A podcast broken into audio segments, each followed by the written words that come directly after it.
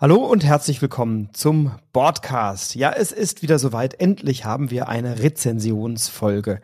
Die Spiel in Essen liegt ja jetzt ein paar Tage hinter uns und da haben wir natürlich einige der Neuheiten jetzt in den letzten Wochen intensiv gespielt, aber auch Titel, die schon vor Essen oder sogar deutlich vor Essen erschienen sind, sind es natürlich wert, besprochen zu werden und deswegen haben wir uns jetzt sechs Titel herausgesucht, die wir in den letzten Wochen intensiv und häufig gespielt haben oder in den letzten Monaten, im letzten halben Jahr und die wir heute besprechen wollen. Und welche Spiele das sind und mit wem ich diese bespreche, das erfährst du natürlich wie immer, wenn du dran bleibst.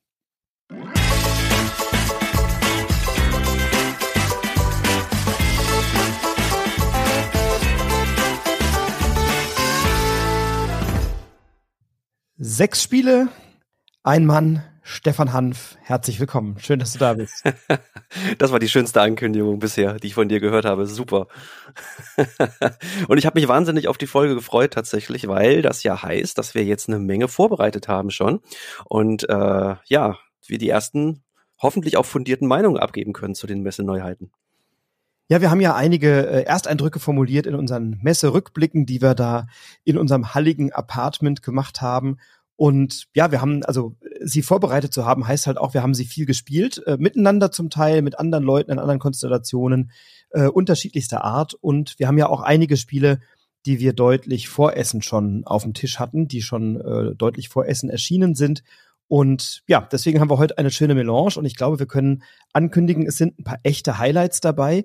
Es ist aber auch mindestens ein kleines Gürkchen mit dabei, bei dem wir beide möglicherweise eine ähm, ja etwas kritischere Meinung einnehmen und ich würde sagen eine faustdicke Überraschung haben wir auch dabei. Also von allem etwas und wie das eine gute Tradition ist, darf der Gast beginnen und wir haben ein Spiel, das wir beide in Essen kennengelernt haben und jetzt in den letzten drei oder vier Wochen ja wirklich oft gespielt haben. Vielleicht, äh, ja, erzählst du mal, was es ist und dann steigen wir mal ein. Genau, ich würde nämlich anfangen mit Five Towers von Caspar Lapp. Ähm, Kaspar Lapp hat ja jetzt äh, im letzten Jahr so ein bisschen für Aufsehen gesorgt mit äh, Fun Facts und ähm, mit ähm, That's Not a Head hat er ja auch rausgebracht. Also da war er auch ähm, ja, gut erwähnt beim Spiel des Jahres. Und Gardeners zu vergessen. Gardeners, stimmt, das ging so ein bisschen unter fast schon. Ne?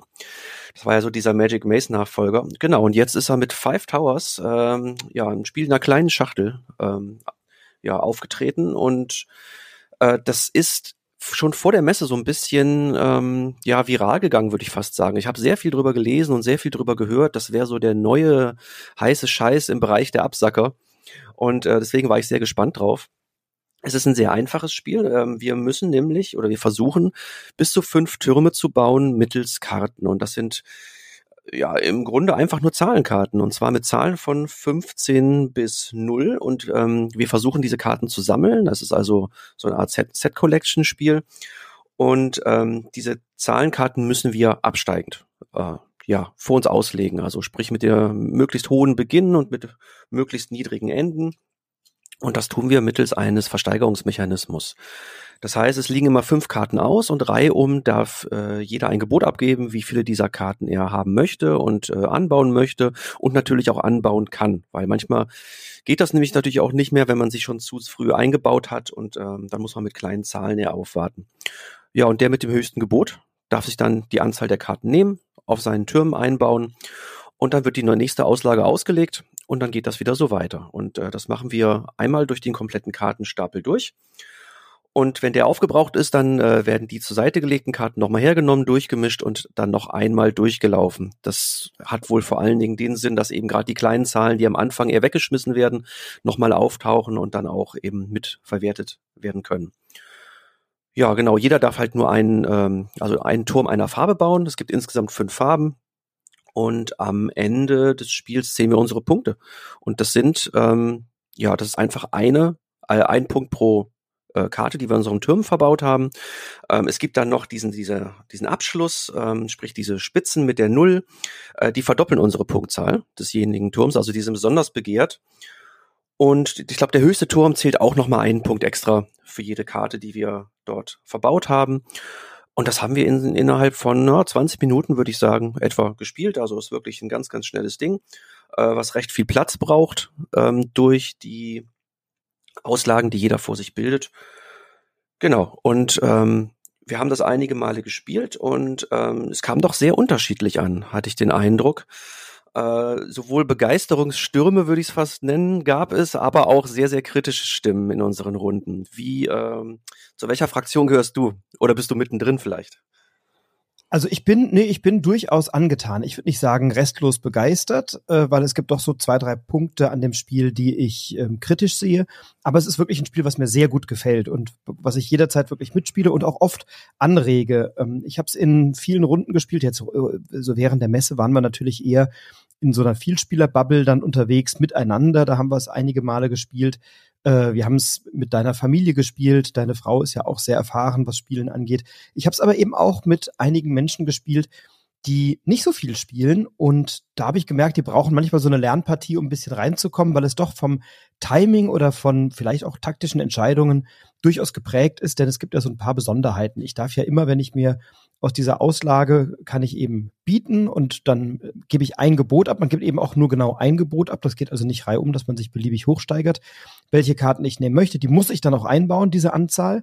Und die Person links neben mir kann eben äh, natürlich etwas Höheres bieten. Und das ist schon manchmal eine taktische Entscheidung. Was biete ich denn und äh, wie viele Karten möchte ich haben? Und vielleicht biete ich manchmal ein bisschen höher und verzock mich ein bisschen, weil ich dann eine Karte einbaue, die vielleicht nicht ganz optimal passt. Ich wollte sie aber unbedingt haben, denn ich kann auch immer mal wieder eine Karte abreißen und die bringt mir Minuspunkte und zwar kumulativ. Die erste Karte ein Minuspunkt, die zweite zwei Minuspunkte, die dritte drei Minuspunkte. Das heißt, wenn man da zu viele abreißt, dann hat man irgendwann einen riesen saftigen Stapel Minuspunkte vor sich liegen. Und dieses Timing zu entwickeln, ist tatsächlich etwas, was nicht von Anfang an gut gelingt und was ich auch schwierig finde für insbesondere Leute, die vielleicht nicht so viel Spielerfahrung haben. Da ist meine, meine Beobachtung gewesen in mehreren Runden, dass die am Anfang immer sehr defensiv gespielt haben und immer nur dann genau geguckt haben, welche Karten passen und möglichst kleine Sprünge gemacht haben. Und ich bin mittlerweile so weit, dass ich sage, ach, ich nehme die jetzt mal, baue die ein, irgendwie wird's schon passen. Und das ist oft aus meiner Sicht die bessere Strategie, als zu zu genau zu warten, kommen da jetzt genau die passenden Karten, weil ich weiß, ich kann erstens auch mal wieder was abreißen, immer nur eine Karte pro Runde, also auch nur eine in einem Turm. Ich kann nicht in mehreren Türmen in einer Runde was abreißen, sondern genau eine Karte pro Runde. Und es gibt ja zwei Sonderkarten, nämlich die neun und die acht. Die neun kann ich auf alles drauflegen, also auf jede einzelne Zahl, auch auf eine zwei. Normalerweise kann ich ja nur von groß nach klein legen, aber selbst wenn ich dann eine zwei habe, kann ich dann neun drauflegen und kann dann noch mal ein bisschen was anbauen.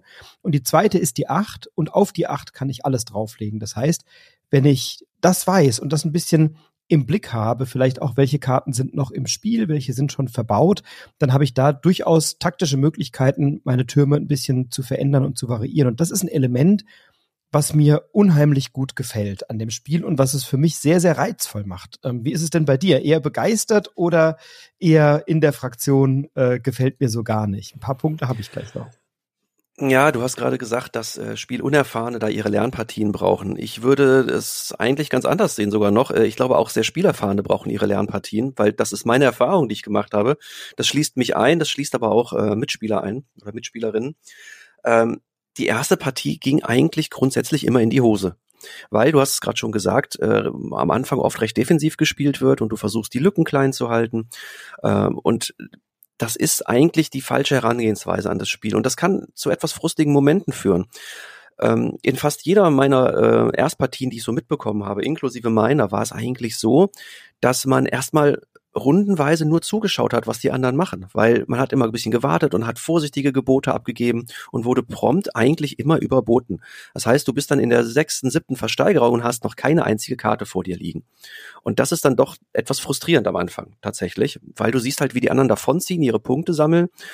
Ähm, und wenn das einmal so ein bisschen läuft und sie dann auch die mittleren Zahlen sich dann eher schnappen können und du noch auf die hohen Zahlen wartest, das ist, und die ja schon auch weg sind dann, das äh, fühlt sich dann schon sehr unbefriedigend an, finde ich. Ähm, das gibt sich mit etwas Spielerfahrung.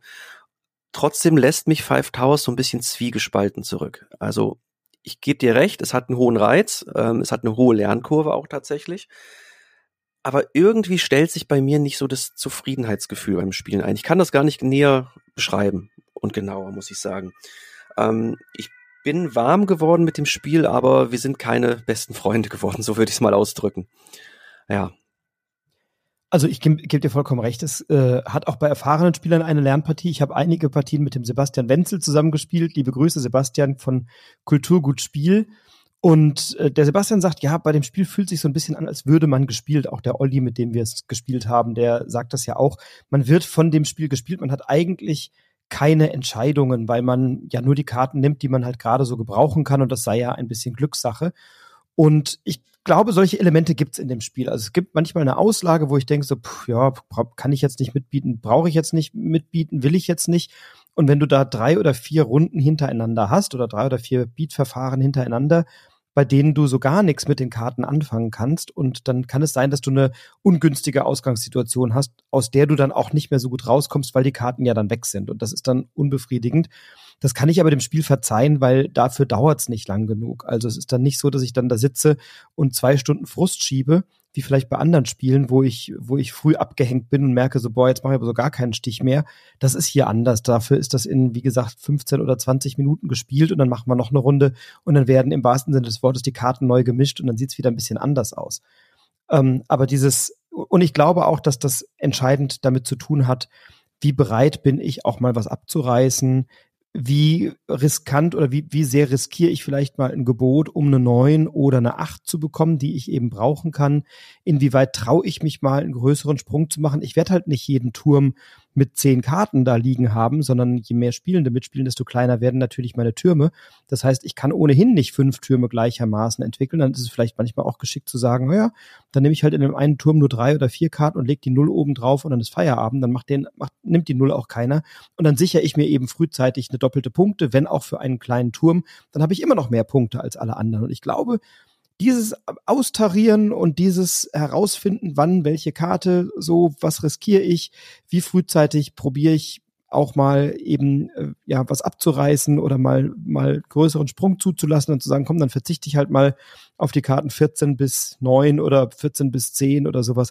Das mag ich wirklich gerne und ähm, deswegen ist Five Towers bei mir zu einem, ich will nicht sagen zu einem Highlight, aber zu einem Spiel, was ich wirklich gerne gerade auf dem Tisch habe und was ich auch in jeder Runde, in der ich spiele, immer gerne mitbringe und vorstelle. Und natürlich merke ich, es gibt ein paar Leute, die so gar nichts damit anfangen können ähm, und wieder andere können was damit anfangen.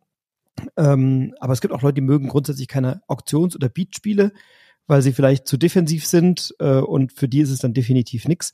Aber für mich ist es tatsächlich ein sehr schönes und nicht ganz leicht zugängliches Spiel, also von der Regeltiefe schon, von der taktischen Tiefe äh, steckt ein bisschen was drin, aber eben ein Spiel, was ich wirklich gerne spiele und gerne ausprobiere. Und was überragend ist, äh, ist die Arbeit von Annika Heller. Ja, da wollte ich auch gerade drauf zu sprechen kommen, tatsächlich. Ja, genau das ist äh, ein herausragender Punkt. Äh, Annika Heller hat da wirklich ähm, von den Illustrationen her äh, überragende Arbeit geleistet. Auf jeder einzelnen Karte gibt es kleine Anspielungen auf Filme, auf Serien, auf sonstigen, ja, auf Popkultur im Allgemeinen. Ich habe hier zum Beispiel eine Karte, da ist ähm, in der Turmspitze Saurons Auge zu sehen.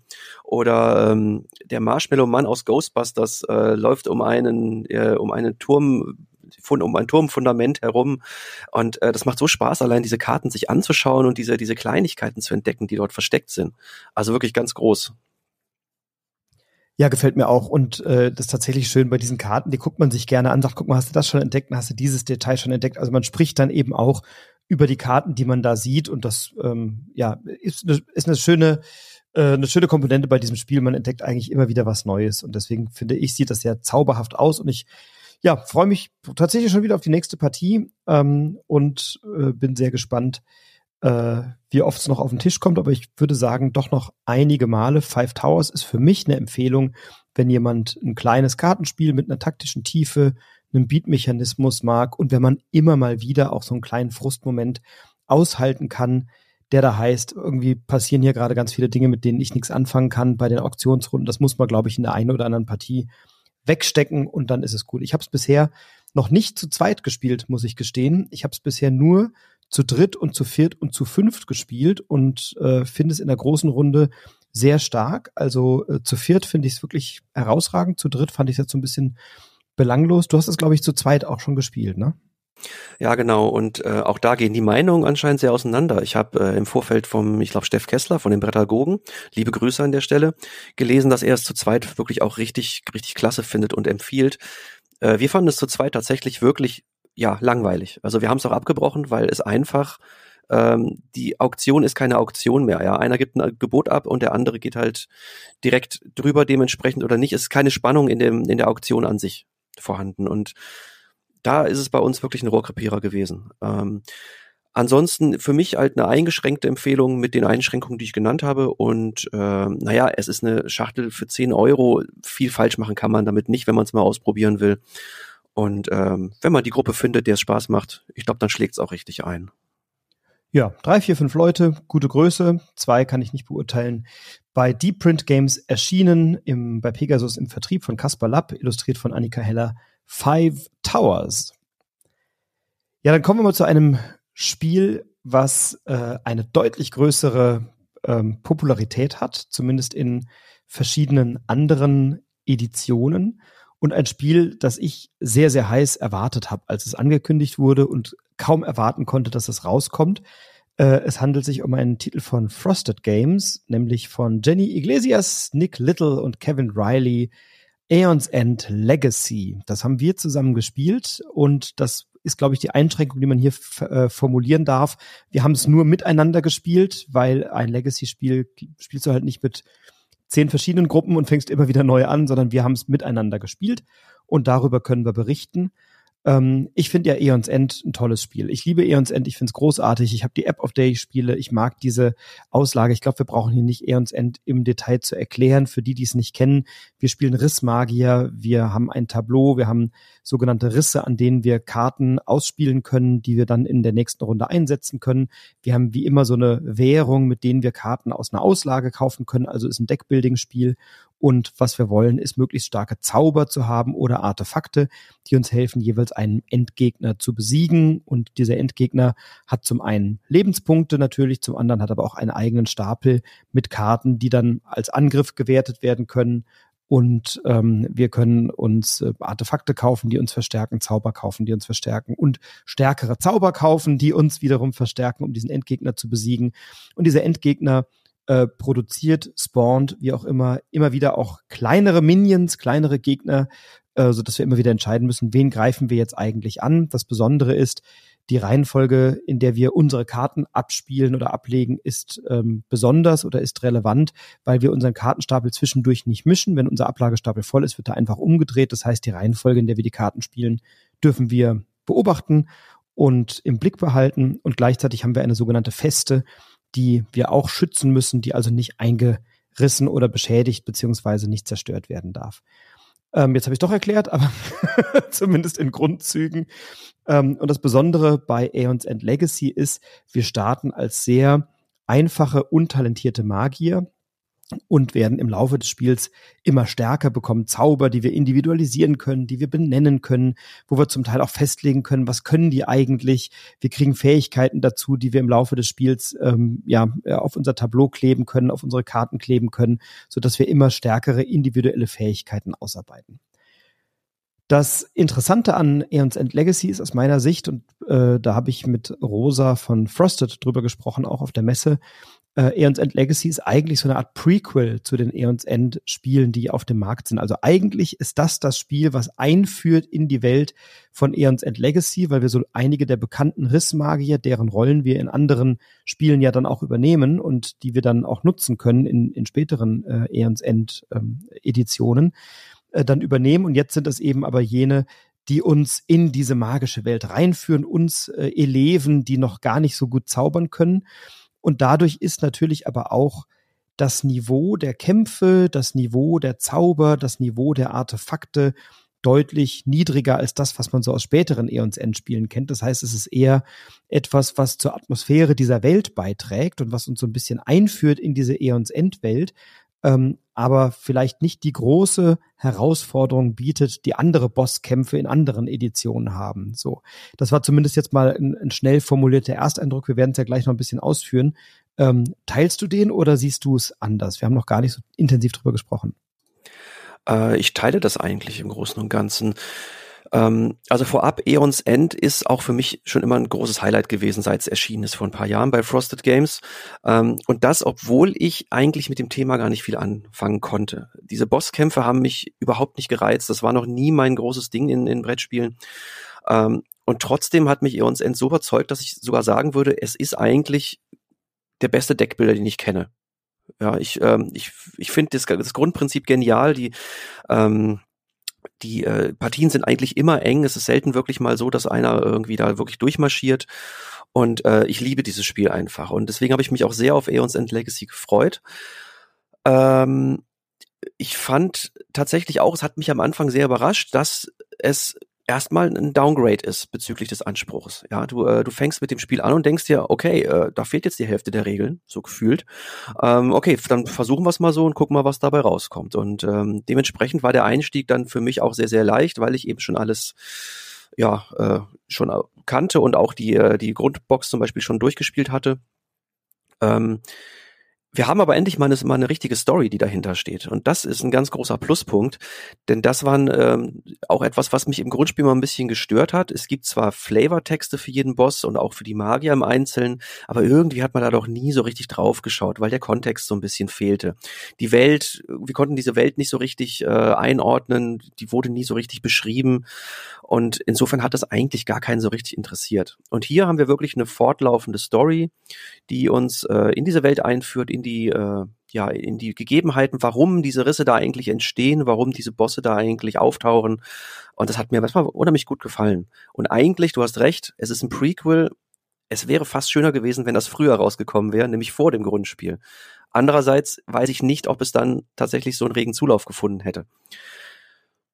Ja, ich glaube, es kauft sich keiner ein Legacy-Spiel, wenn man, wenn man nicht so richtig das, die, die Welt kennt oder nicht so richtig weiß, worum es geht, oder zumindest ist die Hürde größer. Also, dass sich das keiner kauft, ist natürlich Quatsch, aber die Hürde ist ein bisschen größer, wenn man das dann noch ausbauen will.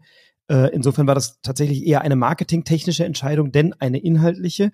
Ich mag die Geschichte. Sie ist jetzt keine, ja, also das ist jetzt eher eine generische Geschichte, ne? aber eben eine schöne. Und wenn man Eons entmag, dann ist es schön, so die Charaktere, die man kennt, die einem gut vertraut sind, mit denen man vielleicht schon das ein oder andere Abenteuer äh, bestritten hat, wenn, wenn man die da trifft und kennenlernt.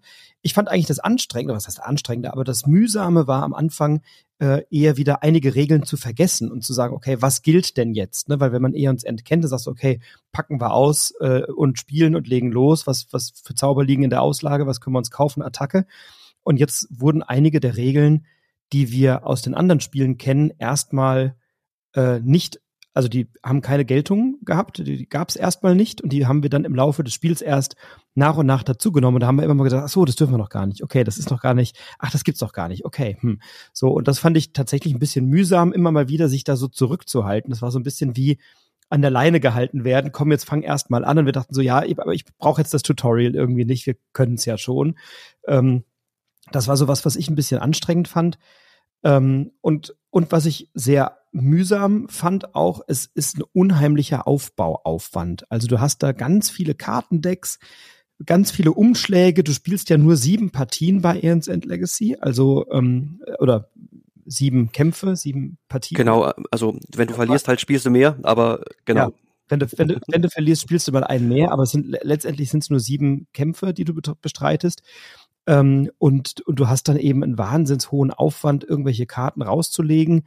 Dann hast du ganz viele Karten, die du gar nicht mehr brauchst hinterher. Und das ist so ein Spiel, das wieder zu resetten für die nächste Partie, das ist halt Horror. Ja, also wenn du das sozusagen nach dem, nach der siebten Partie oder nach dem siebten Boss sagst, ich will's noch mal spielen, äh, das geht ja, aber das ist echt der Horror. Und es gibt extra, ich glaube, für 25 Euro so ein Reset-Pack, das du kaufen kannst bei Frosted Games. Und da sind da die ganzen Karten nochmal drin. Da kannst du den ganzen Kram rausschmeißen und nochmal von vorne anfangen. Ähm, also das empfiehlt sich aus meiner Sicht nicht, äh, da viel Mühe reinzustecken. Aber das Schöne ist, du kannst alle Bosse, du kannst die Zauber, du kannst deine Charaktere, das kannst du ja alles behalten und dann in anderen Aeons End Spielen mitnehmen und kannst dann eben äh, sozusagen dein Repertoire da nochmal erweitern und, und weiterspielen. Aber meine Beobachtung war, wir sind fast unter einer Viertelstunde Aufbauarbeit gar nicht rausgekommen, ne? weil du musst ja erst mal gucken, wenn du nicht alle sieben Partien am Stück spielst, das tun wir nicht. Wir haben ja dann so ein oder zwei Kämpfe gemacht am Abend. Dann hast du erst mal irgendwie zu tun.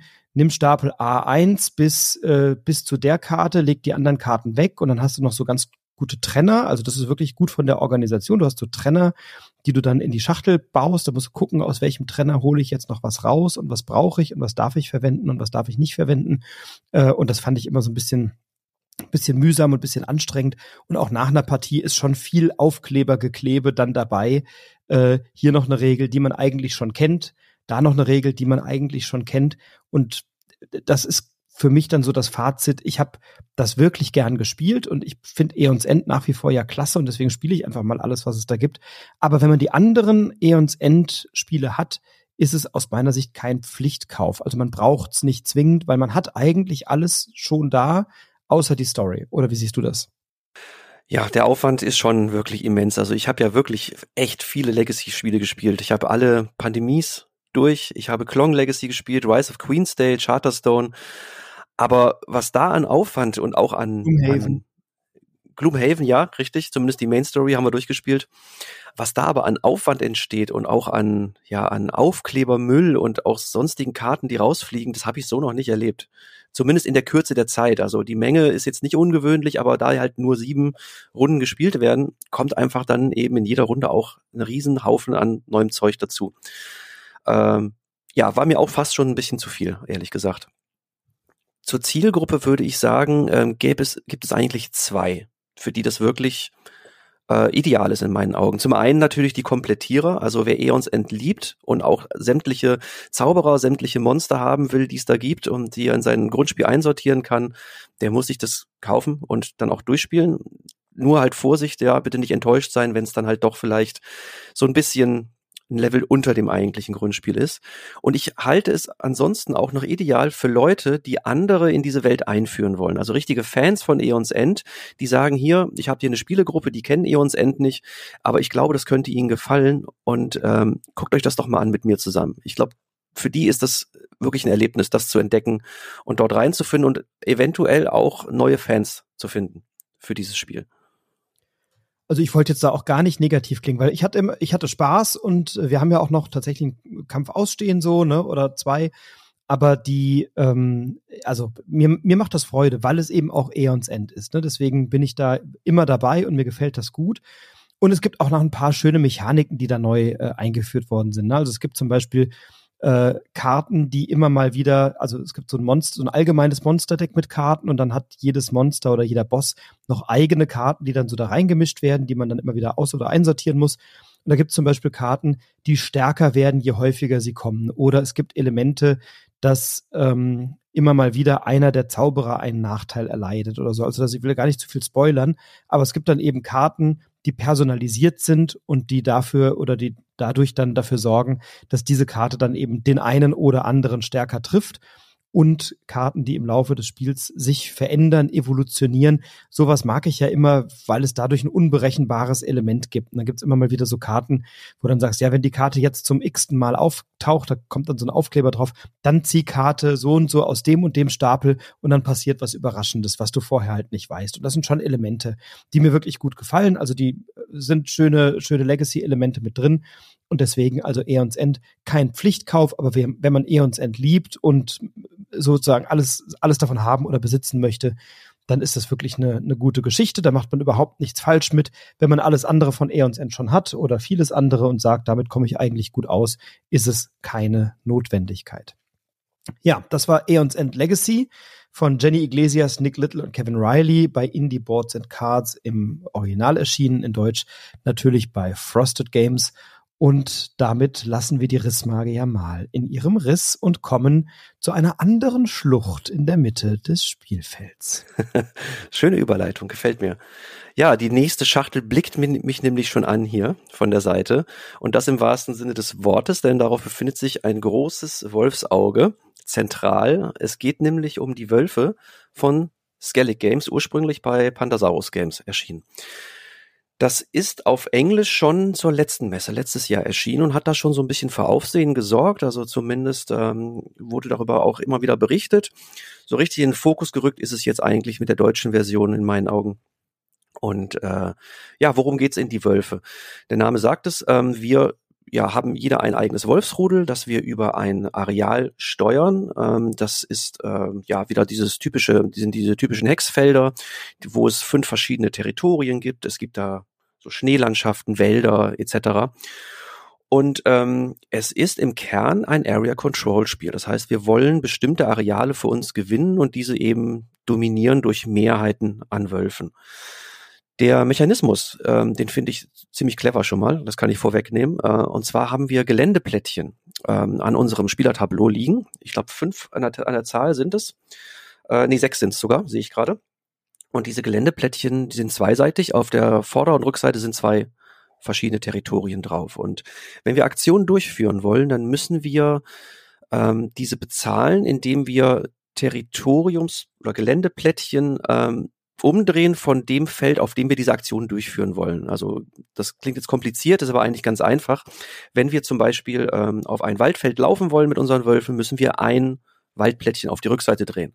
Das heißt, dieser Wald ist dann quasi aufgebraucht und wir haben dann, dann ein, vielleicht dann ein, eine, eine Wiese da drauf, ein anderes Territorium. Ähm, und so führen wir unsere Aktion aus. Also bewegen ist dann eine sehr billige Aktion, aber es gibt dann zum Beispiel auch die Möglichkeit, dass wir Baue graben können. Dafür brauchen wir dann schon zwei Plättchen auf dem Zielfeld. Das heißt, wir müssen dann schon genauer planen, wann drehen wir welche Plättchen um, dass wir zum richtigen Zeitpunkt auch die richtigen Territorien vor uns liegen haben offen, damit wir damit bezahlen können. Und ähm, Genau, so können wir unsere Baue graben, unsere Wölfe bewegen, äh, wir können Höhlen graben, zumindest wenn wir direkt uns an Seen befinden. Ähm, was wir auch tun können, ist äh, einsame Wölfe, die umherstreifen, für unser Rudel gewinnen. Dafür müssen wir sie anheulen. Auch das ist eine Aktion, die wir mit zwei Territoriumsplättchen bezahlen. Und dann schließen sich diese Wölfe dementsprechend unserem Rudel an und wir können diese dann auch steuern. Das tun wir ähm, so lange, bis äh, eine Wertung ausgelöst wird. Es gibt insgesamt drei Wertungen. Nach der dritten Wertung ist Schluss. Und diese Wertungen beziehen sich auf bestimmte Areale, also das sind so große Geländeplatten, die wir zusammensetzen. Und dort möchten wir die äh, Mehrheit haben. Denn wer dort äh, ja am dominantesten vertreten ist, bekommt dann äh, eine gewisse Anzahl von Punkten. Der zweitmeiste kriegt auch noch Punkte und alle anderen gehen leer aus. Und das machen wir, wie gesagt, drei Runden lang. Wir können noch mehr machen. Wir können zum Beispiel auch Tiere jagen, indem wir ähm, Tierplättchen, die auf dem auf diesen Geländeplättchen liegen, äh, umkreisen mit unseren Wölfen. Das heißt, wir müssen drei Stück, glaube ich, ähm, daneben stehen haben und dann haben wir automatisch so ein Tier gejagt. Auch das gibt uns Punkte. Und ähm, genau, und das machen wir eben diese drei Runden lang. Ähm, es ist im Kern, wie ich gerade schon sagte, ein Area Control Spiel. Wir versuchen eben äh, zum richtigen Zeitpunkt am richtigen Ort zu stehen und äh, dort mehr oder besser vertreten zu sein als unsere Gegner. Aber es ist nicht die einzige Möglich Möglichkeit, wie wir Punkte machen können, denn ähm, durch das Jagen, durch das äh, Generieren von neuen Wölfen, so nenne ich es jetzt mal, durch das Bauen von Höhlen und Bauen können wir Punkte machen. Und insofern ist es nicht so, dass ähm, man außen vor ist, wenn man vielleicht in dieser Mehrheitswertung so ein bisschen, so ein bisschen abstinkt, auf gut Deutsch gesagt. Und das hat mir daher ziemlich gut gefallen, denn ähm, wer jetzt schon mal öfter mal mir mal zugehört hat bei meinem Gequatsche, weiß, dass ich Area Control nicht so wahnsinnig gern mag und dem oft nicht so viel abgewinnen kann. Und deswegen war ich auch sehr kritisch am Anfang, ob mir das Spiel gefallen könnte. Und mir gefällt es wirklich sehr, sehr, sehr gut, muss ich sagen. Eben weil es, weil man es so viele Möglichkeiten hat, worauf man sich konzentrieren kann.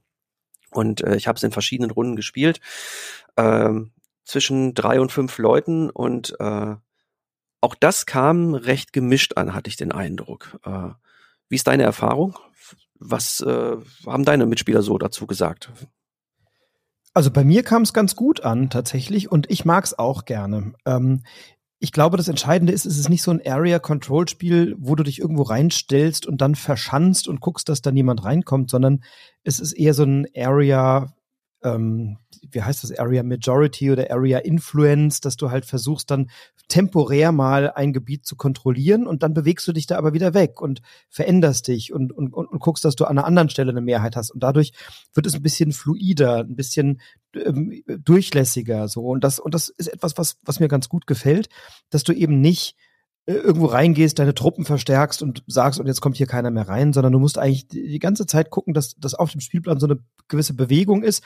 Und wenn dein Wolfsrudel an der einen Stelle irgendwie fertig ist mit dem, was es da getan hat, dann bewegt es sich und zieht es eben weiter und versucht dann an anderer Stelle einen Vorteil zu, zu erlangen. Und das ist ein Mechanismus, den ich auch spannender finde als ein reines Area-Control-Spiel, wo ich sage, ich bin hier und hier kommt, kommt keiner rein. Ähm, was mir immer gut gefällt, ist, wenn ich auf meinem Spielertableau ähm, Elemente habe, die ich so nach und nach freischalten kann. Also das ist ein Element, was ich total liebe, dass ich entscheiden kann, worauf lege ich jetzt meinen Fokus. Das mag ich bei Terra Mystica und den ganzen Terra Mystica Klonen und Iterationen, äh, Gaia Project, Age of Innovation und so weiter. Und das mag ich hier eben auch, dass ich mich entscheiden kann, möchte ich jetzt, äh, was möchte ich jetzt bauen? Möchte ich jetzt meine Rudelausbreitung äh, verstärken oder möchte ich die Geschwindigkeit verstärken oder möchte ich meine Reichweite, meine Heulreichweite, so heißt es ja, verstärken, in der ich andere Wölfe dann anwerben kann. Äh, das sind Dinge, die mag ich, weil ich dann immer wieder einen Einfluss nehmen kann und schauen kann, wo kann ich, ähm, ja, Schwerpunkt möchte ich jetzt gerade setzen. Und wenn ich sowas äh, auf meinem Tableau habe, dann bin ich immer schon gleich gehuckt. Ähm, ich habe aber auch schon ähm, Leute erlebt, die im, bei dem Spiel irgendwie gesagt haben, so ja, das hat mich jetzt alles nicht so gehuckt, das war schon mal irgendwie alles in der einen oder anderen Form da. Ähm, für mich persönlich macht das durchaus einen frischen Eindruck, weil du ja unterschiedliche Wertungen hast. Also du hast flexible Wertungszeiträume, weil du immer so Plättchen auf so einen Mondkalender legst. Dadurch werden die Wertungen zu unterschiedlichen Zeitpunkten ausgelöst. Ähm, du musst immer schauen, dass du äh, noch so Tiere jagst, um da noch irgendwie so Set Collection oder Punkte, äh, Elemente zu haben und so. Das sind alles Elemente, die mir gut gefallen haben, weswegen ich Wölfe wirklich gerne spiele. Ich habe es fairerweise aber auch nicht zu zweit gespielt bisher. Da gibt's ja dann so ein bisschen Behelfsmechanismus. Ähm, ich habe es äh, nur in einer größeren Runde gespielt bisher. Ja, das geht mir genauso. Ähm, ich habe mir das tatsächlich auch ähm, zu zweit gespart, weil ich glaube nicht, also das ist, das ist jetzt keine fundierte Meinung, aber ich glaube nicht, dass das zu zweit besonders gut trägt. Äh, das ist halt einfach dieses Wesen dieser Area Control Spiele, denke ich. Und ähm, es hat mich halt deswegen auch überhaupt nicht gereizt. Aber du hast ganz recht, ähm, dieses Ausbauen des eigenen Tableaus, das macht einfach Wahnsinns Spaß. Und das Schöne ist auch, dadurch, dass wir immer andere von diesen Geländeplatten halt werten im Laufe der Zeit, kann ich mich halt entscheiden, ob ich von vornherein gleich auf die ersten Wertungen gehe, damit konkurriere oder ob ich sage, nee, macht ihr mal und ich kümmere mich mal um die späteren Wertungen und baue da schon mal meine Höhlen hin und dann könnt ihr mal sehen, wo ihr bleibt und um dann später die größeren Punkte abzugreifen. Und das gefällt mir unheimlich gut, zumal ähm, ich da auch noch völlig drauf verzichten kann und sagen kann, nö, ich gehe jetzt halt jagen, weil wenn ich nämlich alle fünf Tierarten zusammen gejagt habe, dann regnet es halt auch Punkte. Und äh, ja, das ist einfach ein sehr, sehr stimmiges äh, Spielgefühl, finde ich, was sich da einstellt. Genau. Und deswegen, also Wölfe hat mir unheimlich gut gefallen. Es gibt einen Punkt, der teilweise in meinen Runden wirklich massiv kritisiert wurde und das ist das Spielende. Denn das ähm, Spiel ist in dem Moment zu Ende, wo die dritte Wertung ausgelöst wird. Und da ist auch nichts mit, ähm, jeder ist jetzt noch gleich auf dran oder die Runde wird noch zu Ende gespielt. Nee, das ist wie bei Sides zum Beispiel, Ende aus. Und das kann natürlich für jemanden, der dann vielleicht ähm, erst später dran war in der Runde, ein massiver Nachteil sein, weil der einfach dann de facto eine Runde weniger hatte und eine Runde weniger Zeit hatte. Die äh, Autoren haben das auch ähm, gerechtfertigt, dieses Vorgehen bei Boardgame Geek. Sie haben halt gesagt, naja, ähm, wenn wir da die Runde noch zu Ende spielen würden, dann hätte eben derjenige, der als letzter dran ist, nochmal diesen massiven Vorteil. Das wäre dann genau in die andere Richtung. Zudem durch Sonderaktionsplättchen, die wir auch gewinnen können über unser Tableau, können wir uns ja noch neue Aktionen generieren, sodass am Ende dann mit ja, wenn man geschickt spielt zumindest, dann doch jeder gleich viele Aktionen hatte. Ich kann das nachvollziehen. Ich kann aber auch nachvollziehen, wenn das ein sehr unbefriedigendes, ähm, unbefriedigende Art des Spielendes ist. Mich hat es jetzt nicht gestört. Wenn man wenn es weiß und sich darauf einstellt, dann ähm, finde ich, kann man damit durchaus dealen. Ja, und ich finde, das gehört dann schon auch mal dazu. Also auch bei Scythe ist es ja so, dass ich dann manchmal denke so, oh nein, in meinem nächsten Zug hätte ich noch das gemacht und das, und hätte ich die beiden Ziele noch erreicht und jetzt habe ich sie gerade knapp nicht erreicht. Ja, dann musst du halt ein bisschen schneller spielen oder besser spielen oder weniger Firlefanz machen oder weniger noch auf die Optimierung pochen, sondern dann eben gucken, dass du auch das Tor schießt und das ist bei Wölfe ganz genauso und ich verstehe natürlich, dass sich das ein bisschen unbefriedigend anfühlt, wenn man denkt, oh, wenn ich das eine Mal jetzt noch dran gekommen wäre, hätte ich es aber noch geschafft. Ähm, mir gefällt dieses, dieses Bewegungselement gut oder dieses Aktionselement gut mit dem Wenden der Geländeplättchen, dass ich also genau überlegen muss, welche Plättchen wende ich jetzt, weil auf der Rückseite habe ich ja dann immer die, äh, die Geländearten, also ich, ich sehe, welche Geländeart auf welcher Rückseite ist von dem Plättchen.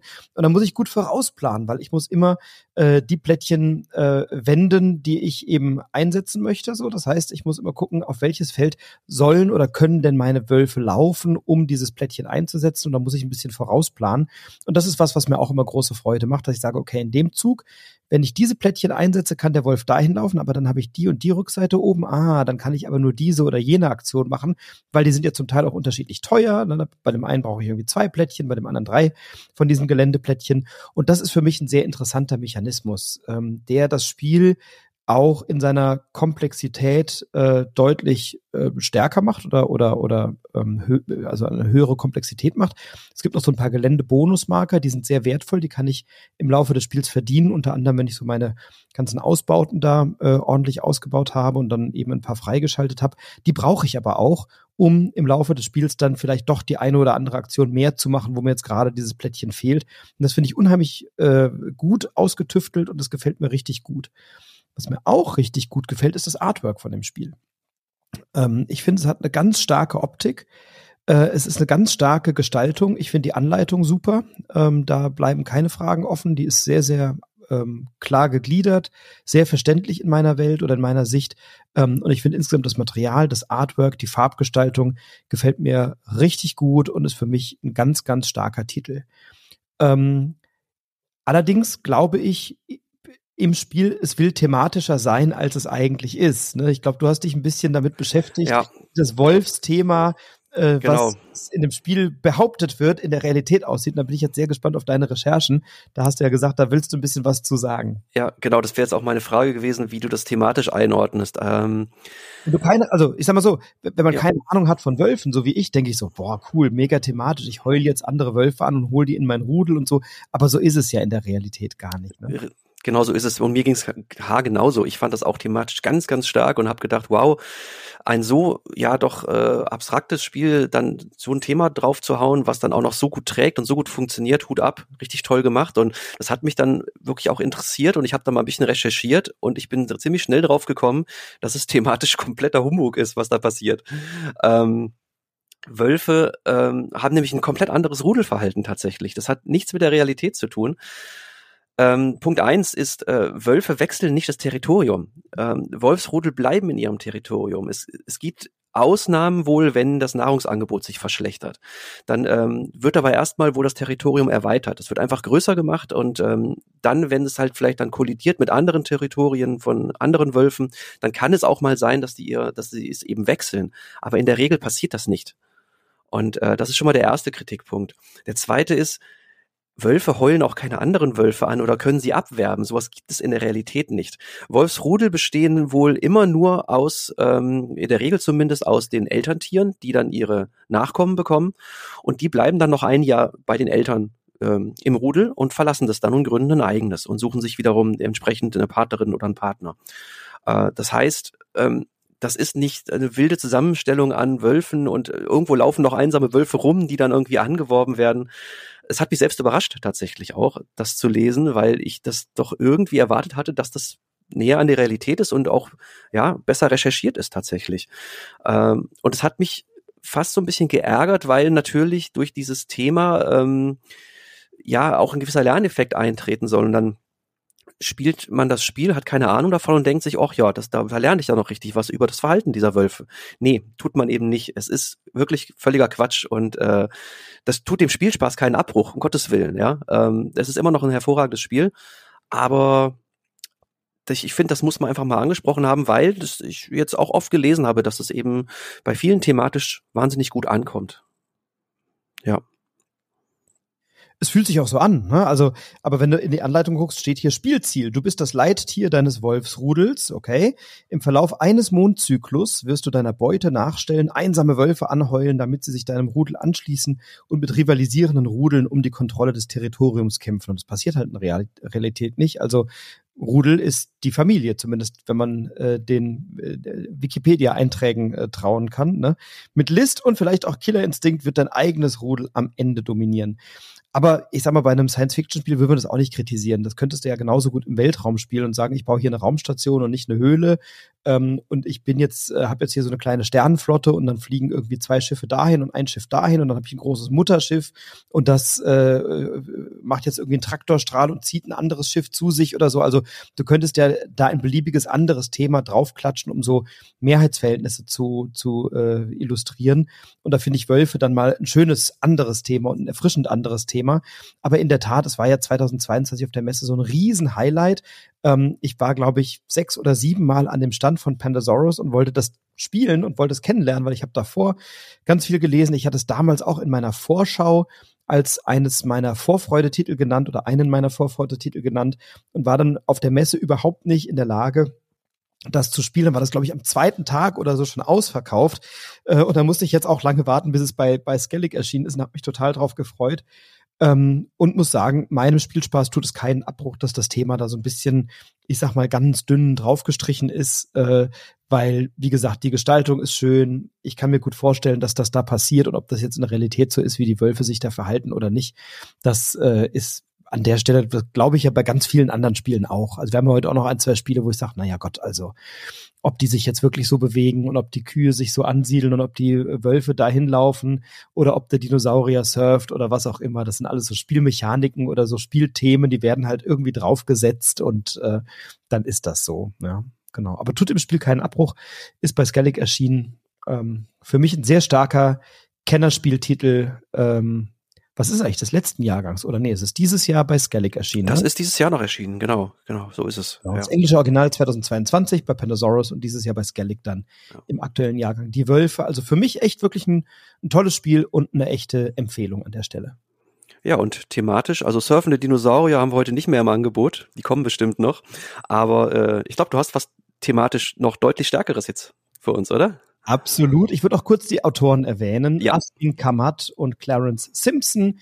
Paulina Linyama hat das Artwork gestaltet von Die Wölfe. Das darf auf jeden Fall noch äh, oder das sollte noch erwähnt werden, weil beides sehr, sehr stark ist. Ja, jetzt wird's bei mir also wahnsinnig thematisch. Ähm, ich würde sagen Immersion, 10 von 10. Ne? Ähm, denn wir spielen ein Spiel und ich und, und es ist wieder so ein Spiel, da möchte ich gerne den Soundeffekt versuchen, hier mal einzufangen.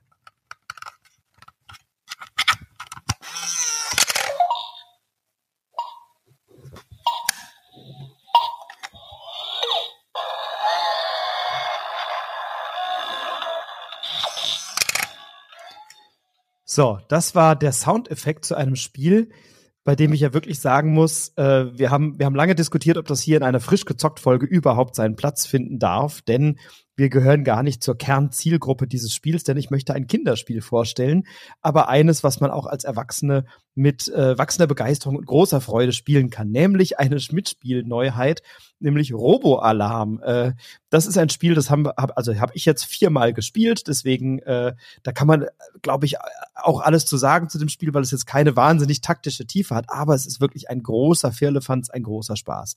Robo-Alarm ich habe ja über Robo-Alarm schon gesprochen, als ich äh, unsere Messe-Rückschau oder in einer unserer Messefolgen, äh, in der ich dann berichtet habe, dass ich bei Schmidt-Spiele war und die mir dann dieses Spiel auch vorgestellt haben. Und ich habe es ursprünglich nicht als Rezensionsexemplar angefordert, aber ich habe das dann nachgeordert, weil ich dann in dieser Presse, in diesem Pressebüro von Schmidt-Spieler auf der Messe schon so viel Spaß hatte, mit diesem Ding auf dem Kopf rumzulaufen.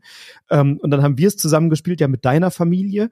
Dann habe ich es noch mit befreund, mit einer befreundeten Familie gespielt und deren Kindern und auch mit meiner Theatergruppe äh, als Warm-up zu einem Impro-Training. Und äh, das waren alles wunderbare Einsatzgebiete. Ähm, und ich habe dann äh, bei unserer Theatergruppe haben wir das gespielt und da waren dann gleich äh, auch äh, Kolleginnen und Kollegen dabei, die selber Kinder haben, die gesagt, das ist ja mega, das kaufe ich sofort, das werden meine Kinder lieben. So, äh, diese Eindrücke stehen jetzt noch aus, aber ich glaube, meine Eindrücke und unsere Eindrücke reichen hier vollkommen aus. Worum geht's bei Robo-Alarm? Zu einen, äh, eine Person ist der Roboter und der hat den, die Spiele, den Spielekarton auf dem Kopf. Also da ist im Spielekarton so ein kleiner Schaumstoff und dann kann man sich den äh, aufziehen und dann ist ein Gummiband, das muss man vorher da so durchfädeln und das kann man dann so am Hinterkopf befestigen, sodass das also festhält und einigermaßen komfortabel sitzt. Und das Ding, was gerade so gepiept hat und so Geräusche gemacht hat, das ist so ein kleines Guckrohr oder so ein kleiner Durchblick, den du vor einem Auge hast. Denn auf dem einen Auge siehst du nichts, auf dem anderen auch nicht, aber alle paar Sekunden, nämlich immer wenn das so geklackert hat, öffnet sich das Guckloch und dann siehst du für eine Sekunde ganz kurz dadurch und dann schließt es sich auch wieder. Das heißt, der Roboter hat eine durchaus eingeschränkte Sicht, aber anhand der Geräusche kann man eine Vorannahme treffen, wann öffnet sich das Guckloch zum nächsten Mal.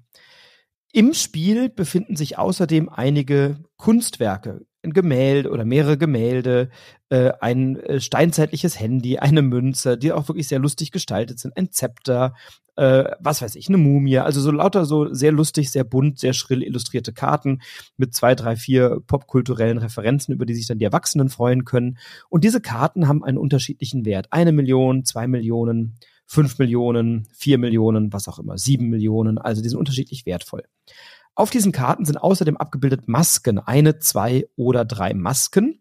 Und die Karten sind entweder eine rote oder eine blaue Karte vom Hintergrund. Außerdem im Spiel zwei Fluchtautos, ein rotes und ein blaues. Und diese Fluchtautos werden im Spielbereich, das kann ein großes Zimmer sein, das kann der Garten sein, das kann eine Wohnung sein. Jedenfalls definiert man an einem Spielbereich zwei im Idealfall weiter auseinanderliegende Punkte, an denen diese roten oder blauen Fluchtautos geparkt sind. Und äh, dann setzt sich der Robocop oder dieser Roboter die Mütze oder diese Kappe, na, die Schachtel auf und sieht nichts. Und die anderen haben jetzt die Aufgabe, als Gruppe, als Team gemeinschaftlich diese ganzen wertvollen Kunstwerke zu verstecken, die vorher relativ beliebig äh, gemischt und dann in der Wohnung verteilt sind. Vielleicht weiß man auch nicht bei jedem Kunstwerk, wo das jetzt steht und muss die ein bisschen suchen. Und alle Kunstwerke, die eine Maske haben, die darf eine Person tragen. Eine, ein Kunstwerk, das zwei Masken hat, das muss schon von zwei Menschen gemeinschaftlich getragen werden. Und wenn drei Masken abgebildet sind, naja, dann muss man die Karte zu dritt anfassen und sich dann auch zu dritt durch die Wohnung bewegen. Und die blauen Karten müssen zum blauen Fluchtauto gepackt werden und die roten Karten müssen zum roten Fluchtauto gebracht werden. Und natürlich darf man sich vom Roboter nicht erwischen lassen. Das heißt, man schleicht durch die Wohnung, manchmal flitzt man auch, dann muss man sich irgendwo verstecken oder man muss irgendwie die Hocke gehen, damit, wenn der Roboter gerade ausguckt, man vielleicht nicht in seinem Sichtfeld ist, denn wenn der Roboter einen sieht, in den wenigen Augenblicken immer mal, in der, äh, in denen er gucken kann, dann zeigt er auf dich und sagt, ah, Stefan, ich habe dich gesehen und dann musst du in dem Moment sofort das Diebesgut fallen lassen und wieder zurückgehen zu dem Startpunkt und dann von da aus wieder loslegen. Du hast insgesamt zwei Leben, das heißt, wenn du zum zweiten Mal erwischt wurdest, scheidest du aus. Das heißt, der Roboter möchte natürlich in einem äh, in einer Zeitfenster von drei Minuten alle Diebe erwischen und die Diebe wollen natürlich in der Zeit möglichst viel und wertvolle Kunstgegenstände stehlen ähm, und äh, die zu den Fluchtautos bringen. Das ist jetzt äh, keine große Kunst, aber es ist ein ganz großer Spaß und wir haben es ja auch gespielt mit dir und deiner Frau und deiner Tochter und ähm, ich bin jetzt sehr gespannt, was du zu Robo-Alarm sagst, lieber Stefan. Es ist komplett bescheuert, aber es macht so einen Spaß. Du fühlst dich wieder wie ein Sechsjähriger, wenn du dieses Ding aufhast und durch die Wohnung läufst. Nee, äh, es ist, äh, ja, man kann da gar nicht so wahnsinnig viel zu sagen. Es ist ein unheimlich kindischer Spaß. Du, ähm, hast dieses Ding auf, du, du kriegst ja auch nicht so richtig was mit, ja. Dadurch, dass dieses äh, Gerät immer da vor deinem Auge läuft und auf Kopfhöhe läuft, hörst du halt auch gewisse Dinge nicht mehr, weil das natürlich eben auch diese, diese piependen Geräusche macht, die man eben gehört hat. Ähm, dazu, also du hast schon so ein bisschen Licht in dieser Maske, aber du siehst maximal mal einen Schatten irgendwie vorbeihuschen. Ansonsten bist du ja komplett blind und ta tastest dich da durch die Wohnung oder durch das Areal, wo du spielst. Und dann geht für so einen ganz kleinen Moment diese, diese Klappe auf und du kannst das ja abpassen anhand der Geräusche. Du weißt ja immer, wann die aufgeht. Und in dem Moment musst du halt wirklich in die richtige Richtung gucken, vielleicht den Kopf nochmal ruckartig über, überraschend in eine andere Richtung strecken ähm, ja, und dann einfach Glück haben und hoffen, dass du gerade da einen dann dabei, dabei erwischt. Und äh, das ist für denjenigen, der den Roboter spielt, spannend, einfach zu sehen, ob er da einen kriegt. Aber gerade auch als diejenigen, die eben die äh, ja diese Diebeskarten finden und uns zum Fluchtauto tragen müssen, ist das äh, ist das ein Hammer. Das ist wie früher das Versteckspielen mit fünf, sechs Jahren, so, so eine innere Aufgeregtheit, hoffentlich sieht er mich nicht. Und teilweise ist es ja wirklich so, du stehst direkt neben diesem Spieler, der den Roboter spielt. Also wirklich einen halben Meter entfernt, direkt daneben und er bemerkt dich nicht. Und äh, das ist so cool. Und äh, ja, wir hatten einen Riesenspaß dabei einfach. Und das ist eben genau das, der Grund, warum ich das heute hier vorstellen wollte. Ne? Weil es ist ein Kinderspiel, wir rezensieren keine Kinderspiele, das ist nicht unsere Kernkompetenz. Äh, deine Kinder sind zu alt, ich habe keine. Also insofern, was wollen wir da über Kinderspiele sprechen? Äh, deswegen will ich es auch gar nicht aus dieser Perspektive Kinderspiel betrachten. Ich glaube aber, dass Kinder da einen Riesenspaß haben. Aber das ist eine reine Vermutung. Deine Tochter jedenfalls, elf Jahre alt, wenn ich das richtig auf dem Schirm habe. Ja, zwölf, zwölf sogar, ja. ja. Richtig, mhm. sie hatte Geburtstag, wir haben am gleichen Tag Geburtstag. Zwölf, also Entschuldigung, liebe Pauline, das war keine böse Absicht, du bist zwölf, sorry. Ähm, ich hoffe, sie hört es nicht. Jedenfalls. Nee, sie hört uns nicht, keine Sorge. das ist zu peinlich. äh, aber sie hat auf jeden Fall äh, beim Spielen viel Spaß gehabt, das kann man so sagen. Und wir haben da als Team auch richtig gut zusammengespielt, immer zu dritt. Ne? Einmal warst du der Robocop, einmal deine Frau. Und äh, ich habe das dann äh, selber auch nochmal erlebt, äh, als ich Robocop war ein paar Tage später oder Robo Roboter wie auch immer, was was cool war. Ich habe als Kind immer wahnsinnig gerne Verstecken gespielt. Ähm, ich habe das geliebt. Dann stehst du da mit klopfenden Herzen hinter einem Vorhang und deine Eltern wissen nach äh, zehn, zehn Millisekunden, wo du bist äh, und laufen dann da drei Minuten durch die Wohnung und sagen, ah, ich finde dich nicht. Wo ist er denn? Dabei schauen irgendwie deine Hausschuhe unter dem Vorhang hervor. Das habe ich als Kind geliebt. Ich habe auch als Kind gerne im Wald oder im Ferienlager oder wo auch immer echt gerne Verstecken gespielt und fand das immer großartig. In einer Wohnung Verstecken zu spielen ist natürlich hochgradig albern, weil da gibt's halt vielleicht fünf Verstecke. Im Schrank, hinter der Tür, unterm Sofa, unterm Bett, hinterm Vorhang, fertig. Viel, also so richtig viele Verstecke gibt's in den allermeisten Wohnungen nicht. Und das hat mir bei Robo-Alarm gut gefallen, dass dieses Spielgefühl, was ich früher bei Verstecken hatte, wieder kam, weil ich habe teilweise neben dem Roboter gestanden, der hat aber gerade in eine andere Richtung geguckt. Das heißt, er hat mich nicht gesehen und ich stand einen halben Meter neben ihm. Oder du guckst geradeaus und ich bin aber in die Hocke gegangen und damit bin ich außerhalb deines Sicht, Sichtfelds oder so. Äh, oder du standest neben der Tür, ich stand auf der anderen Seite der Tür. Bei jedem Versteckspielen wärst du da innerhalb von einer Sekunde gefunden. Bei Robo-Alarm aber eben nicht, weil du eben diese Einschränkung mit dem Sichtfeld hast. Und das fand ich so ein cooles Spielerlebnis, dass dieses kindliche Vergnügen des Versteckens früher ähm, bei mir wieder aufkam und da, da hatte ich echt Spaß oder es gab so Situationen, da habe ich mich dann schnell auf den Boden geworfen, damit ich nicht gesehen werde und bin dann an dem Roboter vorbeigerobbt auf dem Boden mit irgendeinem so komischen Kunstwerk in der Hand, um das noch zu diesem Fluchtauto zu bringen. Also wirklich ein geiles Ding.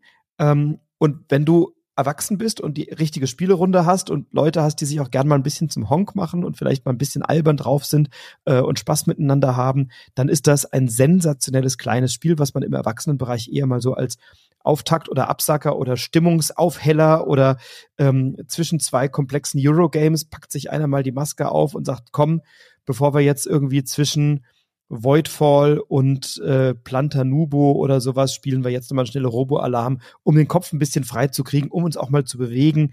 Äh, und dafür finde ich es großartig. Es ist ein großer Spaß. Man sieht total herrlich albern aus und äh, alles ist gut. Und wenn da noch ein oder zwei Kinder dabei sind, auch das ist ja schön.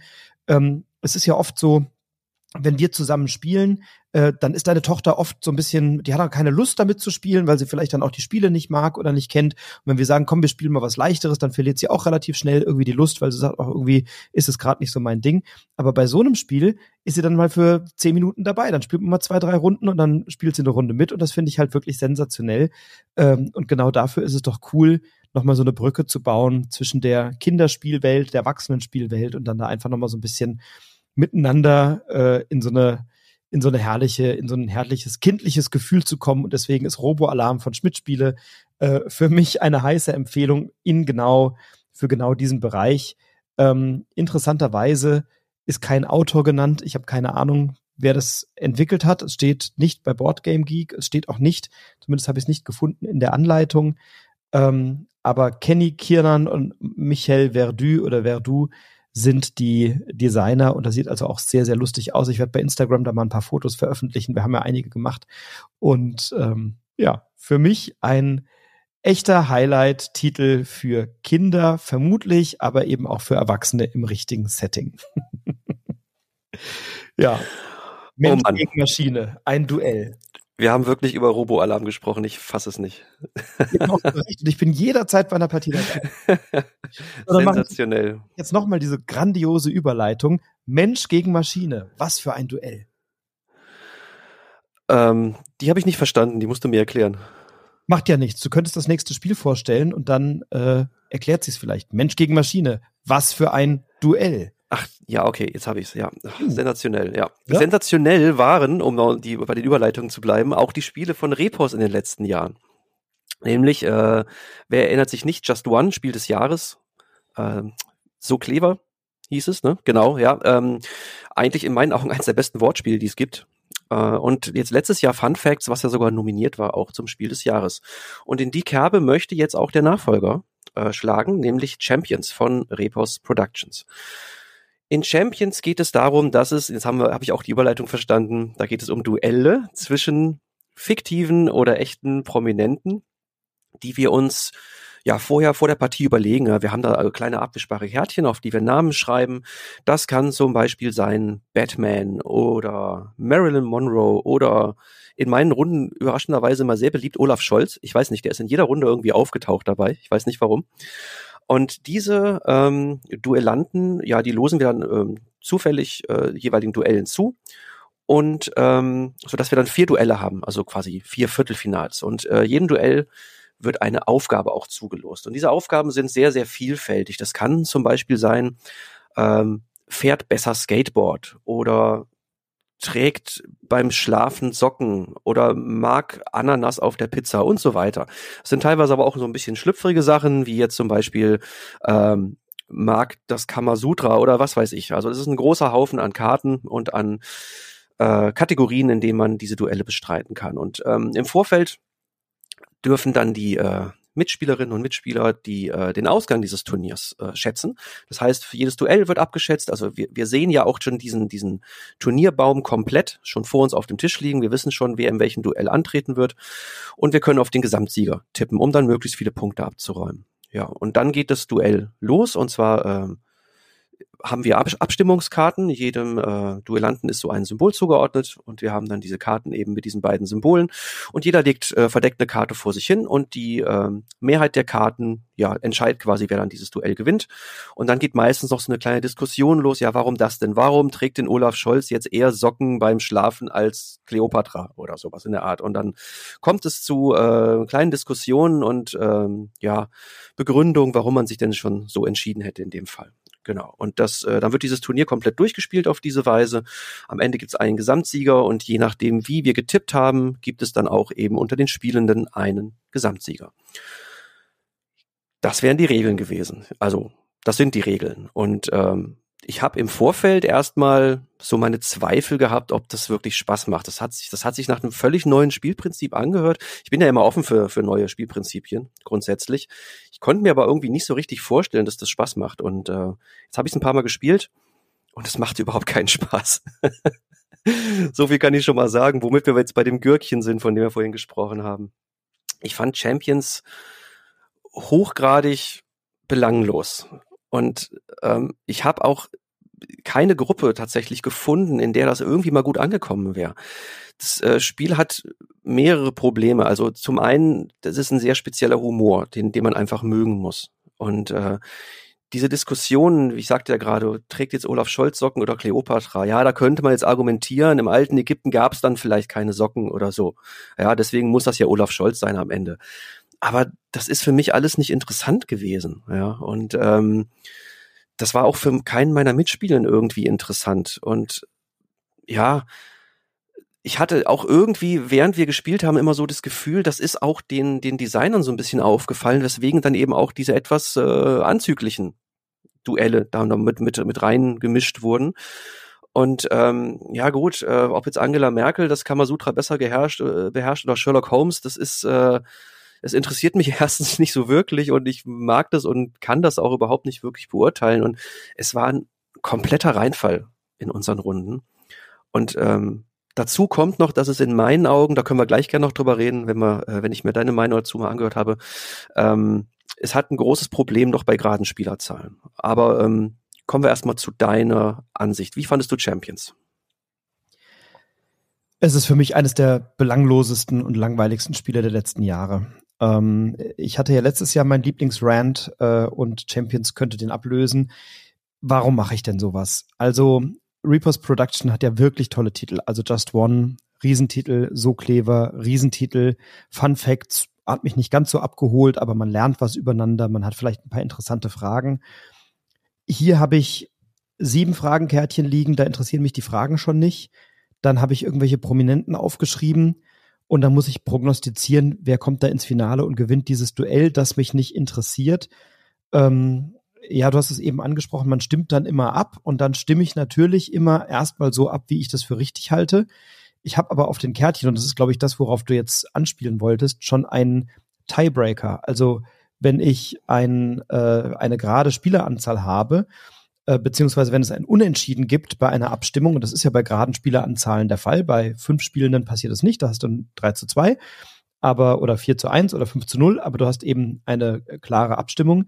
Bei einer geraden Spieleranzahl hast du halt auch mal ein 2 gegen 2 oder ein 3 gegen 3. Und dann ist auf dem, äh, auf dem Kärtchen immer schon abgebildet, wer gewinnt das. Und das erhöht natürlich die statistische Wahrscheinlichkeit, äh, dass man mit, mit einer großen, also mit einer großen Wahrscheinlichkeit vorhersehen kann, wer dieses Duell gewinnt, weil man sagt, entweder haben wir für den eine Mehrheit oder beim Gleichstand hat dann der die Mehrheit. Also dann stimme ich ja tendenziell eher für den, mal ungeachtet meiner persönlichen Meinung. Und wenn du das mal raus hast, verliert das Spiel ja noch viel mehr seinen Reiz. Also äh, lieber hätte ich gesagt, dann bei einer geraden Anzahl, dann gibt es ein Zufallselement, Schnick, Schnack, Schnuck oder so. Dann habe ich zumindest irgendwie ein Glückselement mit dabei. Aber so habe ich ja eigentlich gar keinen Einfluss mehr oder nur einen ganz geringen drauf. Ne? Ähm, und dann werden da diese Duelle gespielt und dann bekomme ich halt Punkte äh, am Ende für die richtige für die richtige Prognose, wer da ins Finale eingezogen ist und ich bekomme auch Punkte äh, unterwegs noch, wenn wenn ich da irgendwie abgestimmt habe. Aber das interessiert mich nicht, ob jetzt Napoleon oder Alf Pizza mit Ananas mag oder ob jetzt Olaf Scholz oder Tutanch Amun Angst hat, im Fahrstuhl zu fahren. Und was mich wirklich aufregt, also das finde ich auch, das also finde ich unverantwortlich und ich finde es tatsächlich ähm, redaktionell ganz, ganz schlecht. Das Spiel ist für Kinder ab zehn Jahren ausgewiesen. Und dann sind da Fragen drin wie, hat in einem deutschen Pornofilm mitgespielt, schreibt erotische Gedichte und trägt gerne Reizwäsche. So, jetzt möchte ich gerne mal mit deiner Tochter am Tisch sitzen und ihr dann erklären, äh, was hat das jetzt mit deutschen Pornofilmen auf sich? So, das ist doch unangenehm. Das, das verbietet sich aus meiner Sicht. Und wenn du das nicht weißt vorher und diese Fragen nicht kennst, das war bei Fun Facts übrigens auch so, dass ich da Fragen hatte, wo ich denke, ich möchte das mit Kindern nicht spielen. Ähm, und wenn ich, wenn ich an, an Kinder denke äh, von Freunden von mir, ja, wahrscheinlich wissen die schon irgendwie, was ein Pornofilm ist. Ich hoffe, sie haben noch keinen gesehen, aber wahrscheinlich ist Ihnen das ein Begriff, aber das ist doch unangenehm, wenn du dann in der Familienrunde am Tisch sitzt und dir dann darüber Gedanken machst, hat jetzt Olaf Scholz oder Christian Lindner in einem deutschen Pornofilm mitgespielt, dass da noch lustig verargumentierst, da sitzen Kinder am Tisch. Das finde ich völlig also das geht gar nicht. Und äh, das muss doch einer Redaktion auffallen. Und wenn du dann sagst, das Spiel ist zu langweilig, also müssen wir so ein paar spicy Fragen reinbringen, ähm, dann kriege ich da wirklich einen Hals, äh, weil das aus meiner Sicht in so einem Spiel überhaupt nichts verloren hat. Wir spielen hier nicht Privacy oder Privacy, sondern wir spielen hier Champions, Crazy Duels and Improbable Situations. Choose your Champions, äh, so heißt es auf Englisch, auf Deutsch weiß ich es gar nicht mehr, aber äh, da sind auch lustige Figuren drauf abgebildet und dann kommen solche Fragen da rein. Da denke ich so, äh, hoffentlich, hoffentlich siehst du dir die Fragen vorher an, bevor du sie auf den Tisch legst und legst dich einfach irgendwie lustig Fragen vom, vom, vom Stapel auf den Tisch, weil wenn du dann einen Zehnjährigen dran sitzen hast, dann möchte ich auch mal sehen, wie da die Diskussion aussieht. Das ist für alle unangenehm. Und das finde ich wirklich, das hat in so einem Spiel, in einem Familienspiel aus meiner Sicht überhaupt nichts verloren überhaupt nichts. Und ich frage mich, welche Redaktion sowas zulässt. Da muss doch irgendein Übersetzer sagen oder in der Redaktion sitzen und sagen, ah, wenn es ab 10 ist, ist es vielleicht nicht die optimale Frage, vielleicht nehmen wir da mal eine andere. Und sowas, sorry, das verstehe ich nicht und deswegen verbietet sich's total. Ich habe meinen Champions, glaube ich, ja, also ich habe es einmal mitgespielt in einer größeren Runde im Irish Pub ähm, in Koblenz, da hat der Nico mal mitgebracht, da war ich schon beim Lesen der Anleitung. Ich habe die Anleitung nur so äh, gelesen und dann habe ich so ein paar Sachen überlesen, äh, weil ich schon beim Lesen der Anleitung dachte, boah, ist das öde. Dann haben wir es gespielt, dann war es noch langweiliger. Dann habe ich selber das Spiel bekommen zum Rezensieren und habe es ein paar Mal gespielt in verschiedenen Runden. Dann ist es total schnell wieder ausgezogen. Ich habe das dann einer befreundeten Familie gegeben. Die haben auch gesagt, wir haben das zweimal gespielt und dann war das Ding auserzählt, da kommt ja nichts mehr. Und die haben es jetzt wieder an eine Familie weitergegeben, die dann auch gesagt haben, das ist ja voll öde. Also ich habe bisher noch niemanden getroffen, dem das gut gefallen hat. Und interessanterweise und dann darfst du gleich wieder nach meinem Rant, ähm, war ich ja beim Asmodee Presse-Event auf der Messe in Essen mit dabei. Und da waren irgendwie, weiß ich nicht, 20 Tische aufgestellt und auf jedem Tisch lag irgendein anderes Spiel. Und an diesem Champions-Tisch habe ich während der Zeit, in der ich in diesem Presse-Event war, niemanden sitzen sehen. Entweder hat es niemanden interessiert oder sie haben es alle schon gespielt, aber es lag die ganze Zeit unangetastet da in der Ecke. Und dann habe ich mal äh, so drei, vier Leute hingehen sehen, sagt, na, offensichtlich ist hier gerade Platz, haben das gespielt und sind nach fünf Minuten wieder aufgestanden und dann war das Ding auch schon wieder erledigt. Also Champions ist für mich ein ganz großer Reinfall. So. Ja, der Rant, den, den, da könnte ich dir stundenlang zuhören, nicht, weil ich da einfach komplett mit konform gehe. Ähm, du hast vollkommen recht, dass zu den geraden Spielerzahlen hast du jetzt gerade schon schon gesagt. Ähm, das war in meinen Runden auch so. Ähm, ich habe das am Anfang gar nicht gar nicht so richtig äh, auf, auf ja auf der Pfanne gehabt, dass es da eben diesen Tiebreaker gibt. Ich habe das zwar glaube ich erklärt sogar, aber ähm, es war mir ja nicht mehr bewusst. Und dann kommt so die erste Abstimmung und dann gewinnt irgendwas, was äh, ich jetzt eigentlich nicht favorisiert hätte und dann frage ich ja, warum hast du denn dafür gestimmt? Ja, und dann sagt derjenige, naja, weil da der Tiebreaker draufsteht. Und denke ich mir, okay, ja, cool, das ist dann jetzt, ähm, ein nachvollziehbares, aber ja dem Spielprinzip völlig entgegenlaufendes Abstimmungsverhalten und äh, das macht das Spiel ja komplett kaputt einfach in dem Moment.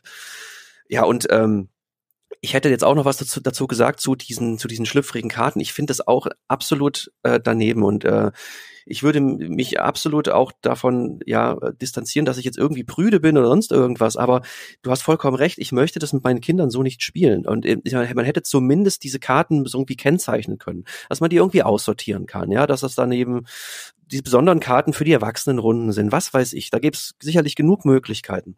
Aber die Tatsache, dass die da so einfach reingemischt wurden, finde ich auch völlig unpassend und ähm, ja, ich möchte das eigentlich auch nicht da irgendwie in Erklärungsnot kommen und äh, vor allen Dingen in so einer leichten Familienspielrunde, ja, wo es ja eben auch ein bisschen heiter zugehen soll. Und ähm, nee, ich kann mich dem voll anschließen. Und ich glaube, dazu ist jetzt auch alles gesagt. Äh, ist für mich auch so momentan der Flop des Jahres. Also da sind wir uns, glaube ich, wirklich einig. Genau. Brauchen wir gar keine Flopliste mehr. Wir haben es schon. das war wirklich eine, eine herbe Enttäuschung. Ja. Ja. Genau. Wer sind die ähm, Designer, die Autoren? Sollen wir die auch noch nennen? Frank Crittin oder Franck Cratin, ich weiß es nicht. Grégoire. ja, nee, hoffentlich nicht. Crittin, ja. ich weiß nicht, wie man es ausspricht. Grégoire Larger und Sebastian Pochon. Äh, und es ist bei Repost Production erschienen und im Deutschen äh, bei Asmodee. Und Sebastian Pouchon zum Beispiel, der hat ja dieses äh, Zwei-Spieler-Spiel Sobek das Duell gemacht. Also das ist ein Autor, den ich tatsächlich sehr schätze. Der hat ja einige, einige Sachen gemacht, die mir ganz gut gefallen haben. Aber da hat er tatsächlich mal einen Griff in den Lokus mit verantwortet.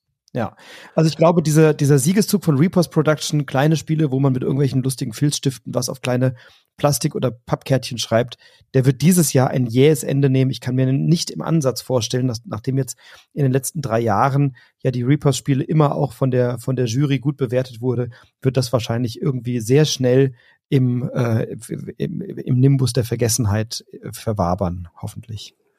Ja, und äh, abschließend, also ich würde sogar so weit gehen zu sagen, Champions ist für mich so ein bisschen das, was für dich im letzten Jahr Zwergendorf war.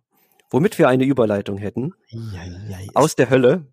Ist das heute ausgefuchst? Ist das ja. heute ausgefuchst? Wim Tölke, Wein vor Freude. Wim Tölke, den kennt ja auch keiner mehr außer uns beiden, oder? Ja, wahrscheinlich. Nein, ich glaube nicht. Preis mit Rum und Wendelin. Also Wim Tölke, da habe ich sehr viel. Ähm, ja, letztes Jahr war ja mein groß, meine große Enttäuschung, mein großer Flop war Zwergendorf. Ähm, ich habe das hinlänglich dokumentiert hier in diesem Podcast. Äh, und ähm, ja, das war für mich tatsächlich letztes Jahr auf meiner Flop-Liste ganz oben und ich habe es auch hier in dem einen oder anderen Podcast immer mal wieder erwähnt. Und dann wurde mir unterstellt, ich mag keine Spiele von Rita Model, was nicht stimmt, weil äh, Man at Work zum Beispiel finde ich unterhaltsam. Aber ähm, ich habe bis jetzt tatsächlich von, von Rita noch nichts gespielt, was mich so total weggeflasht hätte und Zwergendorf im Gegenteil sogar sehr enttäuscht. Aber ich habe überhaupt nichts gegen Rita Model äh, und äh, habe ja in meiner Messe-Vorfreude-Folge gesagt, ich äh, bin sehr gespannt auf Lamas und Alpakas bei Treffel und auf Kufstein, was bei Schmidt-Spieler erschienen ist um mich hoffentlich ein bisschen versöhnen zu können, denn ich, ich möchte natürlich die Tür immer offen lassen. Und deswegen war ich auf Kufstein sehr gespannt und als das ankam, äh, als Rezensionsexemplar von Schmidt-Spiele, äh, konnte ich es kaum erwarten, das auszuprobieren und zu spielen. Und ich habe es tatsächlich jetzt in den letzten Wochen oft auf dem Tisch gehabt.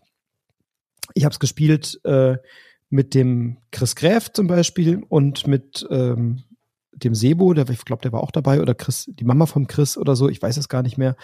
Ähm, Ihr beide haben es auch gespielt? Wir beide haben es auch gespielt. Ähm, ich habe es gespielt mit dem Sebastian, mit dem Oliver. Ich habe es gespielt auch mit ein paar Freunden, die jetzt eben nicht in dieser Kennerspiel-Ecke unterwegs sind. Ich habe es auch mal in so einem Familienkontext gespielt. Also durchaus jetzt einige Partien gespielt. Und Rita Model hat mit Kufstein aus meiner Sicht ein echtes Highlight vorgelegt. Ich kann es mal vorwegnehmen. Ähm, Kufstein ist ein Plättchenlegespiel. Ähm, ich habe eine Auswahl an vier Plättchen äh, auf denen eine von fünf Landschaften abgebildet sind. Wir haben äh, Blumenwiesen, wir haben Wälder, wir haben Berge, wir haben äh, so Getreidefelder und wir haben Seen, so kleine Gewässer. Und die haben alle so eine bisschen geschwungene Form. Also sie sind grundsätzlich viereckig, aber die haben so einen Gibt's da, wie, wie kann man dieses, gibt's da ein, eine Beschreibung, eine geometrische Beschreibung dafür, aber es ist jedenfalls so ein, so eine Welle drin, so ein geschwungene Quadrate, würde ich sagen. Geschwungenes Quadrat, so, ne?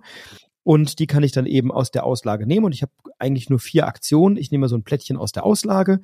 Ich nehme eine Wertungskarte aus der Auslage. Ich kann eine Wertungskarte spielen. Oder ich kann meine Kuhherde, auf die ich gleich zu sprechen komme, von meinen Plättchen wieder zurücknehmen. Immer dann, wenn ich ein, äh, wenn ich diese Landschaftsteile aneinander puzzle, dann möchte ich das so tun, dass die Wertungsaufträge erfüllen, die auf diesen Karten abgebildet sind. Also da gibt es natürlich wertvolle Karten, die etwas komplizierter und etwas schwieriger zu erfüllen sind. Es gibt Wertungskarten, die etwas leichter zu erfüllen sind. Also zum Beispiel möchte ich vielleicht eine Wertungskarte oder eine, eine, ähm, eine, eine Anordnung haben, die aussieht wie so ein L und dann ist eben in der, in der Spitze von dem L ist dann eine Wiese und daneben ist ein äh, Gewässer. Darüber ist es egal, was dann liegt und ganz oben in der Spitze muss dann ein Haus liegen oder so. Also das sind so Wertungsaufträge, die mir einfach die Anordnung der Plättchen zueinander zeigt und die zeigt, wie viele Plättchen beinhaltet sind, einige davon beliebig und einige davon eben äh, mit bestimmten Mustern. Und so puzzle ich eben meine Plättchen aneinander an um möglichst viele dieser Wertungsaufträge zu erfüllen. Immer dann, wenn ich eine solche Karte werte, stelle ich auf das gewertete Plättchen eine meiner Kühe. Ich habe am Anfang vier Kühe im Spiel. Im Laufe des Spiels, wenn ich über die Punkteleiste laufe, komme ich an so Feldern dabei oder vorbei, die mir dann noch eine zusätzliche Kuh geben.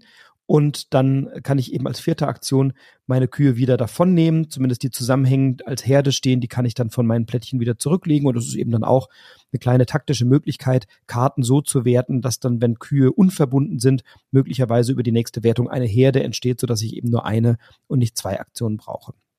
Ich habe jede Runde zwei Aktionen, das heißt, ich kann ein Plättchen nehmen oder zwei, ich kann eine Wertungskarte nehmen oder zwei, ich kann das beliebig kombinieren. Und so puzzle ich mir so im Laufe einer Partie so 13, 14, 15 meiner Plättchen zusammen. So viel mehr sind's gar nicht. Das ist so im Regelfall eine ganz gute Größenordnung. Vielleicht sind es auch mal nur elf oder zehn. Und dann kann ich eben nach und nach diese Wertungskarten erfüllen.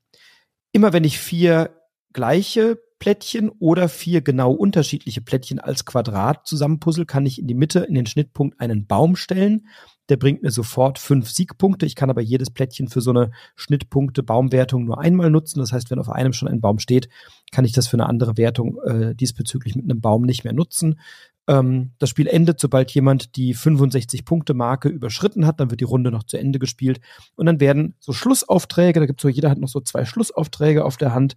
Ähm, das kann sein, äh, ich möchte zuerst im Ziel sein, habe mindestens 65 oder ich muss, muss mindestens 65 Punkte haben. Ich habe eine bestimmte Anordnung von Plättchen, ich habe mindestens 13 Plättchen ausgespielt oder ich habe die Mehrheit eines Landschaftsteils, also die meisten Getreidefelder oder die meisten Wiesen oder so. Und Kufstein gefällt mir aus ganz, ganz vielen Gründen. Erstens habe ich so ein kleines Wettrennen, das heißt, ich möchte meine Plättchen so auslegen, dass ich möglichst schnell natürlich an allen anderen vorbeikomme, möglichst hochwertige Aufträge spiele, möglichst viele Punkte zusammensammle. Es gefällt mir, weil es sehr, sehr schnell und sehr, sehr fluffig gespielt ist. In 20, 25 Minuten ist da so eine Partie durch. Und oft ist es danach so, dass man sagt, oh komm, da spielen wir direkt noch eine Runde. Das hat Spaß gemacht. Das habe ich jetzt ein paar Mal erlebt. Ähm, es gefällt mir von der Gestaltung unheimlich gut mit einer kleinen Einschränkung, die ich gleich noch erzählen kann.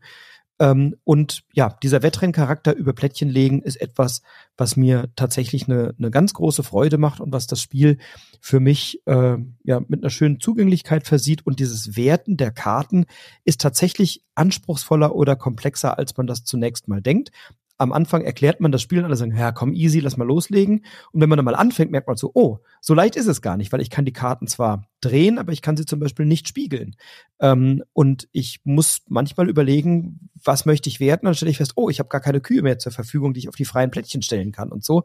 Und das macht das Spiel dann doch ähm, zu etwas Besonderem, weil, weil genau diese Kniffligkeit drin ist, wann kann ich etwas werten, wie kann ich meine Wertungsaufträge so zusammenbringen, dass ich eben die benötigten Kühe auch zur Verfügung habe, dass die dann im Idealfall als Herde zusammenstehen und ich nicht mehrere Einzelaktionen verplempern muss, ähm, weil so viele Aktionen habe ich in dem Spiel gar nicht. Man spielt das schon ein paar Runden, also so, ne, aber ähm, ich will da nicht dreimal eine einzelne Kuh vom Platt nehmen oder vom Plan nehmen, sondern ich will schon gucken, dass diese Wertungsaufträge dann geschickt miteinander kombiniert werden.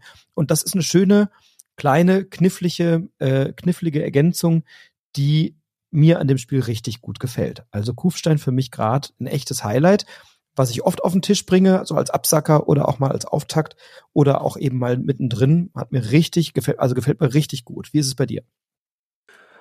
Ja, ich habe ja bei weitem nicht so viele Partien wie du gespielt. Ja. Deswegen habe ich auch da nicht so eine fundierte Meinung zu. Aber ähm, an dem Abend, als wir es da gemeinsam gespielt haben, hat mir das richtig, richtig gut gefallen. Und ich war wirklich überrascht auch. Ich habe ehrlich gesagt erstmal gedacht, naja, ähm, mal wieder yet another Legespiel. Das hatten wir ja jetzt alles schon irgendwie zigmal. Ja, mal gucken, wie das jetzt irgendwie da so ein bisschen herausstechen will aus dieser Masse der Legespiele. Und dann hast du es erklärt und ja, das hat sich erstmal cool angehört und ja, trotzdem, also es hat nochmal neue, frische Ideen und das hat mir unheimlich gut gefallen.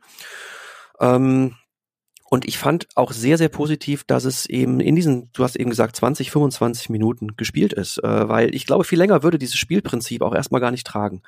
Ähm, du hast dann deine, ähm, ja, diese, diese einzelnen Aufträge und ähm, konzentrierst dich auf die und ähm, wenn das immer wieder und immer wieder sich dann irgendwie über 90 Minuten hinziehen würde oder so, das, das würde einfach dieses, das würde irgendwann vielleicht ein bisschen langweilen, aber so ist es genau knackig auf den richtigen Punkt äh, konzentriert. Es endet genau zum richtigen Zeitpunkt. Es ist ein schönes Wettrennen ähm, ich fand es richtig toll und ähm, die Gestaltung gefällt mir wirklich sehr gut und äh, das mit diesen kleinen Holzkühen fand ich total niedlich. Äh, richtig rundes Ding, ja. Das ist so mein, mein Eindruck von, von ein, zwei Partien, die wir gemacht haben, ja. Was, was ein bisschen auffällt in ganz vielen Runden, war manchmal nicht ganz klar, wenn man sich diese ähm, Karten ansieht und die Plättchen, dann ist die Abbildung äh, der Symbole auf den Karten, die weicht ein bisschen ab von den Plättchen. Also auf den äh, Karten ist immer ein Haus abgebildet, auf den Plättchen sind es dann mehrere. Oder es ist eine ganz bunte Blumenwiese abgebildet und auf den meisten Plättchen ist es dann doch irgendwie eine andere Wiese. Das heißt, da muss man manchmal erklären, nee, das sind schon die gleichen Plättchen, das ist nur eine unterschiedliche Gestaltung und eine etwas, ich sag mal, abstrahierte Gestaltung. Es gab in einigen Runden da ein Missverständnis, dass die sagten, ach so, ich habe das Plättchen schon, ach, das soll das sein. Äh, dann hast du das einmal erklärt und mittlerweile, jetzt habe ich es ein paar Mal äh, diesen diesen Eindruck bekommen oder dieses diese äh, diese dieses Missverständnis, die, diese Irritation ist jetzt ein paar Mal passiert. Jetzt erkläre ich das immer gleich am Anfang, sag, guck mal, das ist das hellgrüne, das ist die Wiese, das sieht hier ein bisschen anders aus als da und wenn man das einmal erklärt, das ist super. Ähm, Im Fußball gibt's ja sowas wie die Konzessionsentscheidung, ne? Irgendwie, dass man sagt, oh, jetzt habe ich denen irgendwie einen Elfmeter verweigert, da muss ich aber nachher mal nach einer Gelegenheit suchen, dass ich ihnen wieder einen zusprechen kann. Und ich möchte explizit betonen, dass das hier keine Konzessionsentscheidung ist, nur weil ich letztes Jahr über Zwergendorf so hart äh, abgelästert habe, dass ich jetzt äh, sage, jetzt muss ich aber mal, äh, um der armen Rita nicht zu nahe zu treten, was gut finden von ihr. Nee, ich gucke mir jedes Spiel wirklich unabhängig und unbelastet von dem an, was vorher war.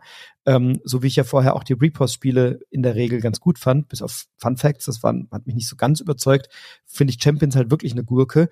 Und so wenig, wie mir Zwergendorf gefallen hat, so gut gefällt mir halt eben Kufstein. Und da ist für mich steht das Spiel im Vordergrund und nicht irgendwelche Persönlichkeiten oder Animositäten oder äh, Affinitäten zu, zu Autoren oder Autorinnen. Das äh, ist nicht der Fall. Ähm, ich kenne auch Rita gar nicht persönlich, also insofern hat das damit nichts zu tun. Nein, das Spiel ist wirklich ein tolles Familienspiel und äh, auch eines, was ich jetzt äh, gerade vorgestern hatte ich wieder auf dem Tisch mit dem Sebastian und mit dem Olli hatte ich einen Spielerabend. Äh, liebe Grüße auch an euch wieder. Und auch den beiden, die ja wirklich Vielspieler sind, hat es richtig gut gefallen. Und ähm, ich habe es bis jetzt in ganz unterschiedlichen Konstellationen gehabt und sowohl Vielspielende als auch wenig Spielende haben bisher das Spiel gerne gespielt, gut gemocht. Äh, und ich habe noch keinen gehört, der sagt, nö, ach, gefällt mir nicht oder ist ein bisschen langweilig oder irgend sowas, sondern alle waren echt begeistert bisher und auch bei mir hält die Begeisterung noch an. Und ähm, ich werde es auch weiterhin auf den Tisch bringen, weil es mir wirklich äh, gut gefällt. Es gibt ja so Spiele, wenn die rezensiert sind, dann kommen die nicht mehr auf den Tisch. Zumindest nicht mehr so oft, weil ich denke, komm, haben wir jetzt drüber gesprochen. Es sei denn, es sind Spiele, die mir wirklich richtig gut gefallen, dann spiele ich die häufiger. Ähm, und bei Kufstein ist das definitiv der Fall. Also das ist für mich jetzt zum Abschluss unserer kleinen Rezensionsfolge hier eine ganz dicke, fette Empfehlung an alle, die so Plättchenlegespiele mögen und die auch Familienspiele mit einem, mit einem kleinen taktischen Twist oder Kniff mögen, mit diesen Wertungskarten. Das ist schon wirklich ganz, ganz toll gestaltet. Ja, dem habe ich nichts hinzuzufügen. Ja. Dann haben wir doch wieder einen schönen Rundumblick heute gemacht. Also wir haben äh, Five Towers, wo wir so ein bisschen unentschieden waren oder so ein bisschen äh, zwischen, zwischen den Stühlen saßen oder hingen oder so. Dann haben wir über Aeons End Legacy gesprochen. Ähm, wir haben über die Wölfe gesprochen, über Robo-Alarm, über Champions und über Kufstein und zumindest ja Eons End äh, Legacy, Wölfe und Champions, das waren ja drei Titel, die wir deutlich vor der Messe schon gespielt hatten und die auch schon äh, in ihren Beurteilungen auf unserem Rezensionszettel mit vielen Notizen standen. Five Towers, Robo Alarm und Kufstein waren jetzt tatsächlich drei Messeneuheiten, die wir jetzt äh, mal vorgezogen haben und häufiger gespielt haben, um drüber sprechen zu können. Ähm, und ich sehe gerade, es waren jetzt äh, zwei Schmidt-Spiele dabei, Robo Alarm und Kufstein. Wir hatten einmal was von Repos und Asmodee, also Champions. Skellig war mit den Wölfen vertreten, Frosted Games mit Eons and Legacy und dann Deep Print Games und Pegasus mit den Five Towers, also auch verlagstechnisch eine gute Mischung. Da achte ich ja immer nicht so drauf, aber das ist mir auch gerade aufgefallen. Ja, haben wir doch einige schöne Sachen wieder gespielt und besprochen. Ja, und äh, ich glaube, da kommen auch noch ziemlich viele, wenn ich mal so auf meine Liste gucke. Wir haben noch viel zu tun, viel vor, aber auch schon viel getan. In der Tat. Und ich glaube, da wird auch in naher Zukunft noch einiges an Content kommen in der Richtung. Ja, das äh, glaube ich nicht nur, das weiß ich schon, denn wir haben ja äh, schon so eine Art Redaktionsplan, was so als nächstes kommt. Ich werde auch demnächst mit dem Nico wieder eine Rezensionsfolge aufnehmen. Da stimmen wir uns gerade ab, welche Spiele da reinkommen. Also da ist tatsächlich einiges, worüber zu reden sein wird. Sollen wir einen kleinen Ausblick geben oder bleibt das ein Geheimnis? Was meinst oh, du? Wir können mal so ein bisschen, so ein bisschen spoilern. Wir können mal so den, den Mantel dezent. Ja. Also über eins hatten wir ja schon so ein bisschen, also eins hatten wir schon angedeutet vorhin, Surfosaurus Max. Da möchte ich auf jeden Fall mit dir drüber sprechen. Unbedingt. Das äh, mhm. wird, da, darüber wird zu reden sein. Mhm. Ähm, was haben wir noch? Obsession, das habe ich jetzt in den letzten Tagen sehr oft gespielt und äh, habe gerade schon so ein paar Vorannahmen, äh, die ich jetzt bestätigen oder vielleicht auch nicht bestätigen werde äh, in den nächsten Partien. Also da habe ich äh, mir jetzt schon eine ganz gute Meinung gebildet. Ich habe jetzt fünf oder sechs Partien gespielt von Obsession schon. Ähm, eine im Sommer und jetzt einige andere in dieser Woche. Ähm, da können wir demnächst drüber sprechen. Ein paar Partien brauche ich noch. Ähm, ja. Ähm, die, die Weiße Burg, da glaube ich, haben wir auch schon Absolut. eine ganz gute Meinung mittlerweile zu. Genau, also das ist mal so als Ausblick, so, so ein paar Titel ja. schon mal in, in den Ring geworfen und äh, ja. aber noch einige, einige mehr kommen dazu. Also insofern, die Themen gehen uns nicht aus. Wer unser Messe-Podcast zugehört hat, der weiß, dass wir noch einiges mehr äh, gespielt haben. Ich habe jetzt gerade ein paar Solo-Spiele, die ich, die ich teste und ausprobiere. Ähm, darüber werde ich demnächst mal sprechen. Wir haben ein paar echte Brecher noch vor der Brust. Die werden wir noch ein bisschen ausführlicher spielen müssen. Also einen können wir mal nennen, Voidfall. Da können wir oh, noch ja. gar nicht viel zu sagen. Da haben wir jetzt mal eine Partie gespielt, du schon mehrere, aber ich erst eine. Da werden wir noch einige Zeit investieren dürfen in das Spiel. Das ist also nichts, was man jetzt mal dreimal spielt und dann drüber reden kann, sondern das müssen wir durchaus ein paar Mal äh, gespielt haben. Das wird, wird viel Arbeit werden. Also es gibt ja keine schönere Arbeit, aber es ist eben da noch ein bisschen Aufwand. Und dann gibt es ein paar Familienspiele von Cosmos. Es gibt die Frosted Minis. Ich habe Too Many Bones noch zu Hause. Äh, wir haben noch ein paar Pegasus-Neuheiten. Also da gibt es noch einiges, was auf uns wartet. Wir haben noch ein paar ältere Titel auch aus dem äh, die weit vor der Messe erschienen sind, äh, auch von Asmodee und so, da werden wir noch ein paar Sachen haben. Also uns geht, glaube ich, das Material nicht aus so schnell. Genau. Und äh, ja, ich freue mich drauf. Das wird super. Ich freue mich auch drauf. Ich könnte direkt schon wieder loslegen, aber wir müssen noch ein bisschen testen vorher. Ja, ja, ja. ja. Wir müssen noch ein bisschen testen und ein paar, ein paar Sachen müssen dann äh, müssen noch ein bisschen reifen. Es ist ja manchmal so dieser Impuls zu sagen, ah, habe ich jetzt zweimal gespielt, lass mal drüber reden. Ne? Aber ähm, dem Impuls mal zu unterdrücken und zu sagen, okay, ich mag es jetzt noch mal mit ein paar anderen Leuten spielen und ich mag es gerne noch mal in anderen Konstellationen ausprobieren. Ähm, das muss man vielleicht bei Robo Alarm musst du nicht 25 Partien gespielt haben, das ist schon klar. Aber äh, du kannst halt auch ein Voidfall nicht nach zwei Partien irgendwie final beurteilen oder ein Evacuation oder was da noch alles auf uns wartet. Planta Nubu fällt mir noch ein, genau, von den großen Titeln. Da müssen wir noch ein bisschen Zeit investieren, aber wir haben ja eben auch schon ein bisschen Zeit investiert. Das heißt, ein paar Titel stehen ja schon wieder in den Startlöchern. Das heißt, es wird nicht allzu lange dauern, bis wir die nächste Rezensionsfolge machen können. Und da freue ich mich sehr drauf. Sag dir, lieber Stefan, wieder ganz herzlichen Dank für deine Zeit. Und liebe Hörerinnen, lieber Hörer, wenn du jetzt zugehört hast und unsere Meinung teilst oder vielleicht auch vehement und leidenschaftlich widersprechen möchtest, wir sind total offen dafür, mit dir zu diskutieren. Auf Instagram findest du den Stefan wie immer unter Dr. Doppeldotter, mich wie immer unter Broadcast unterstrich Brettspiel Podcast.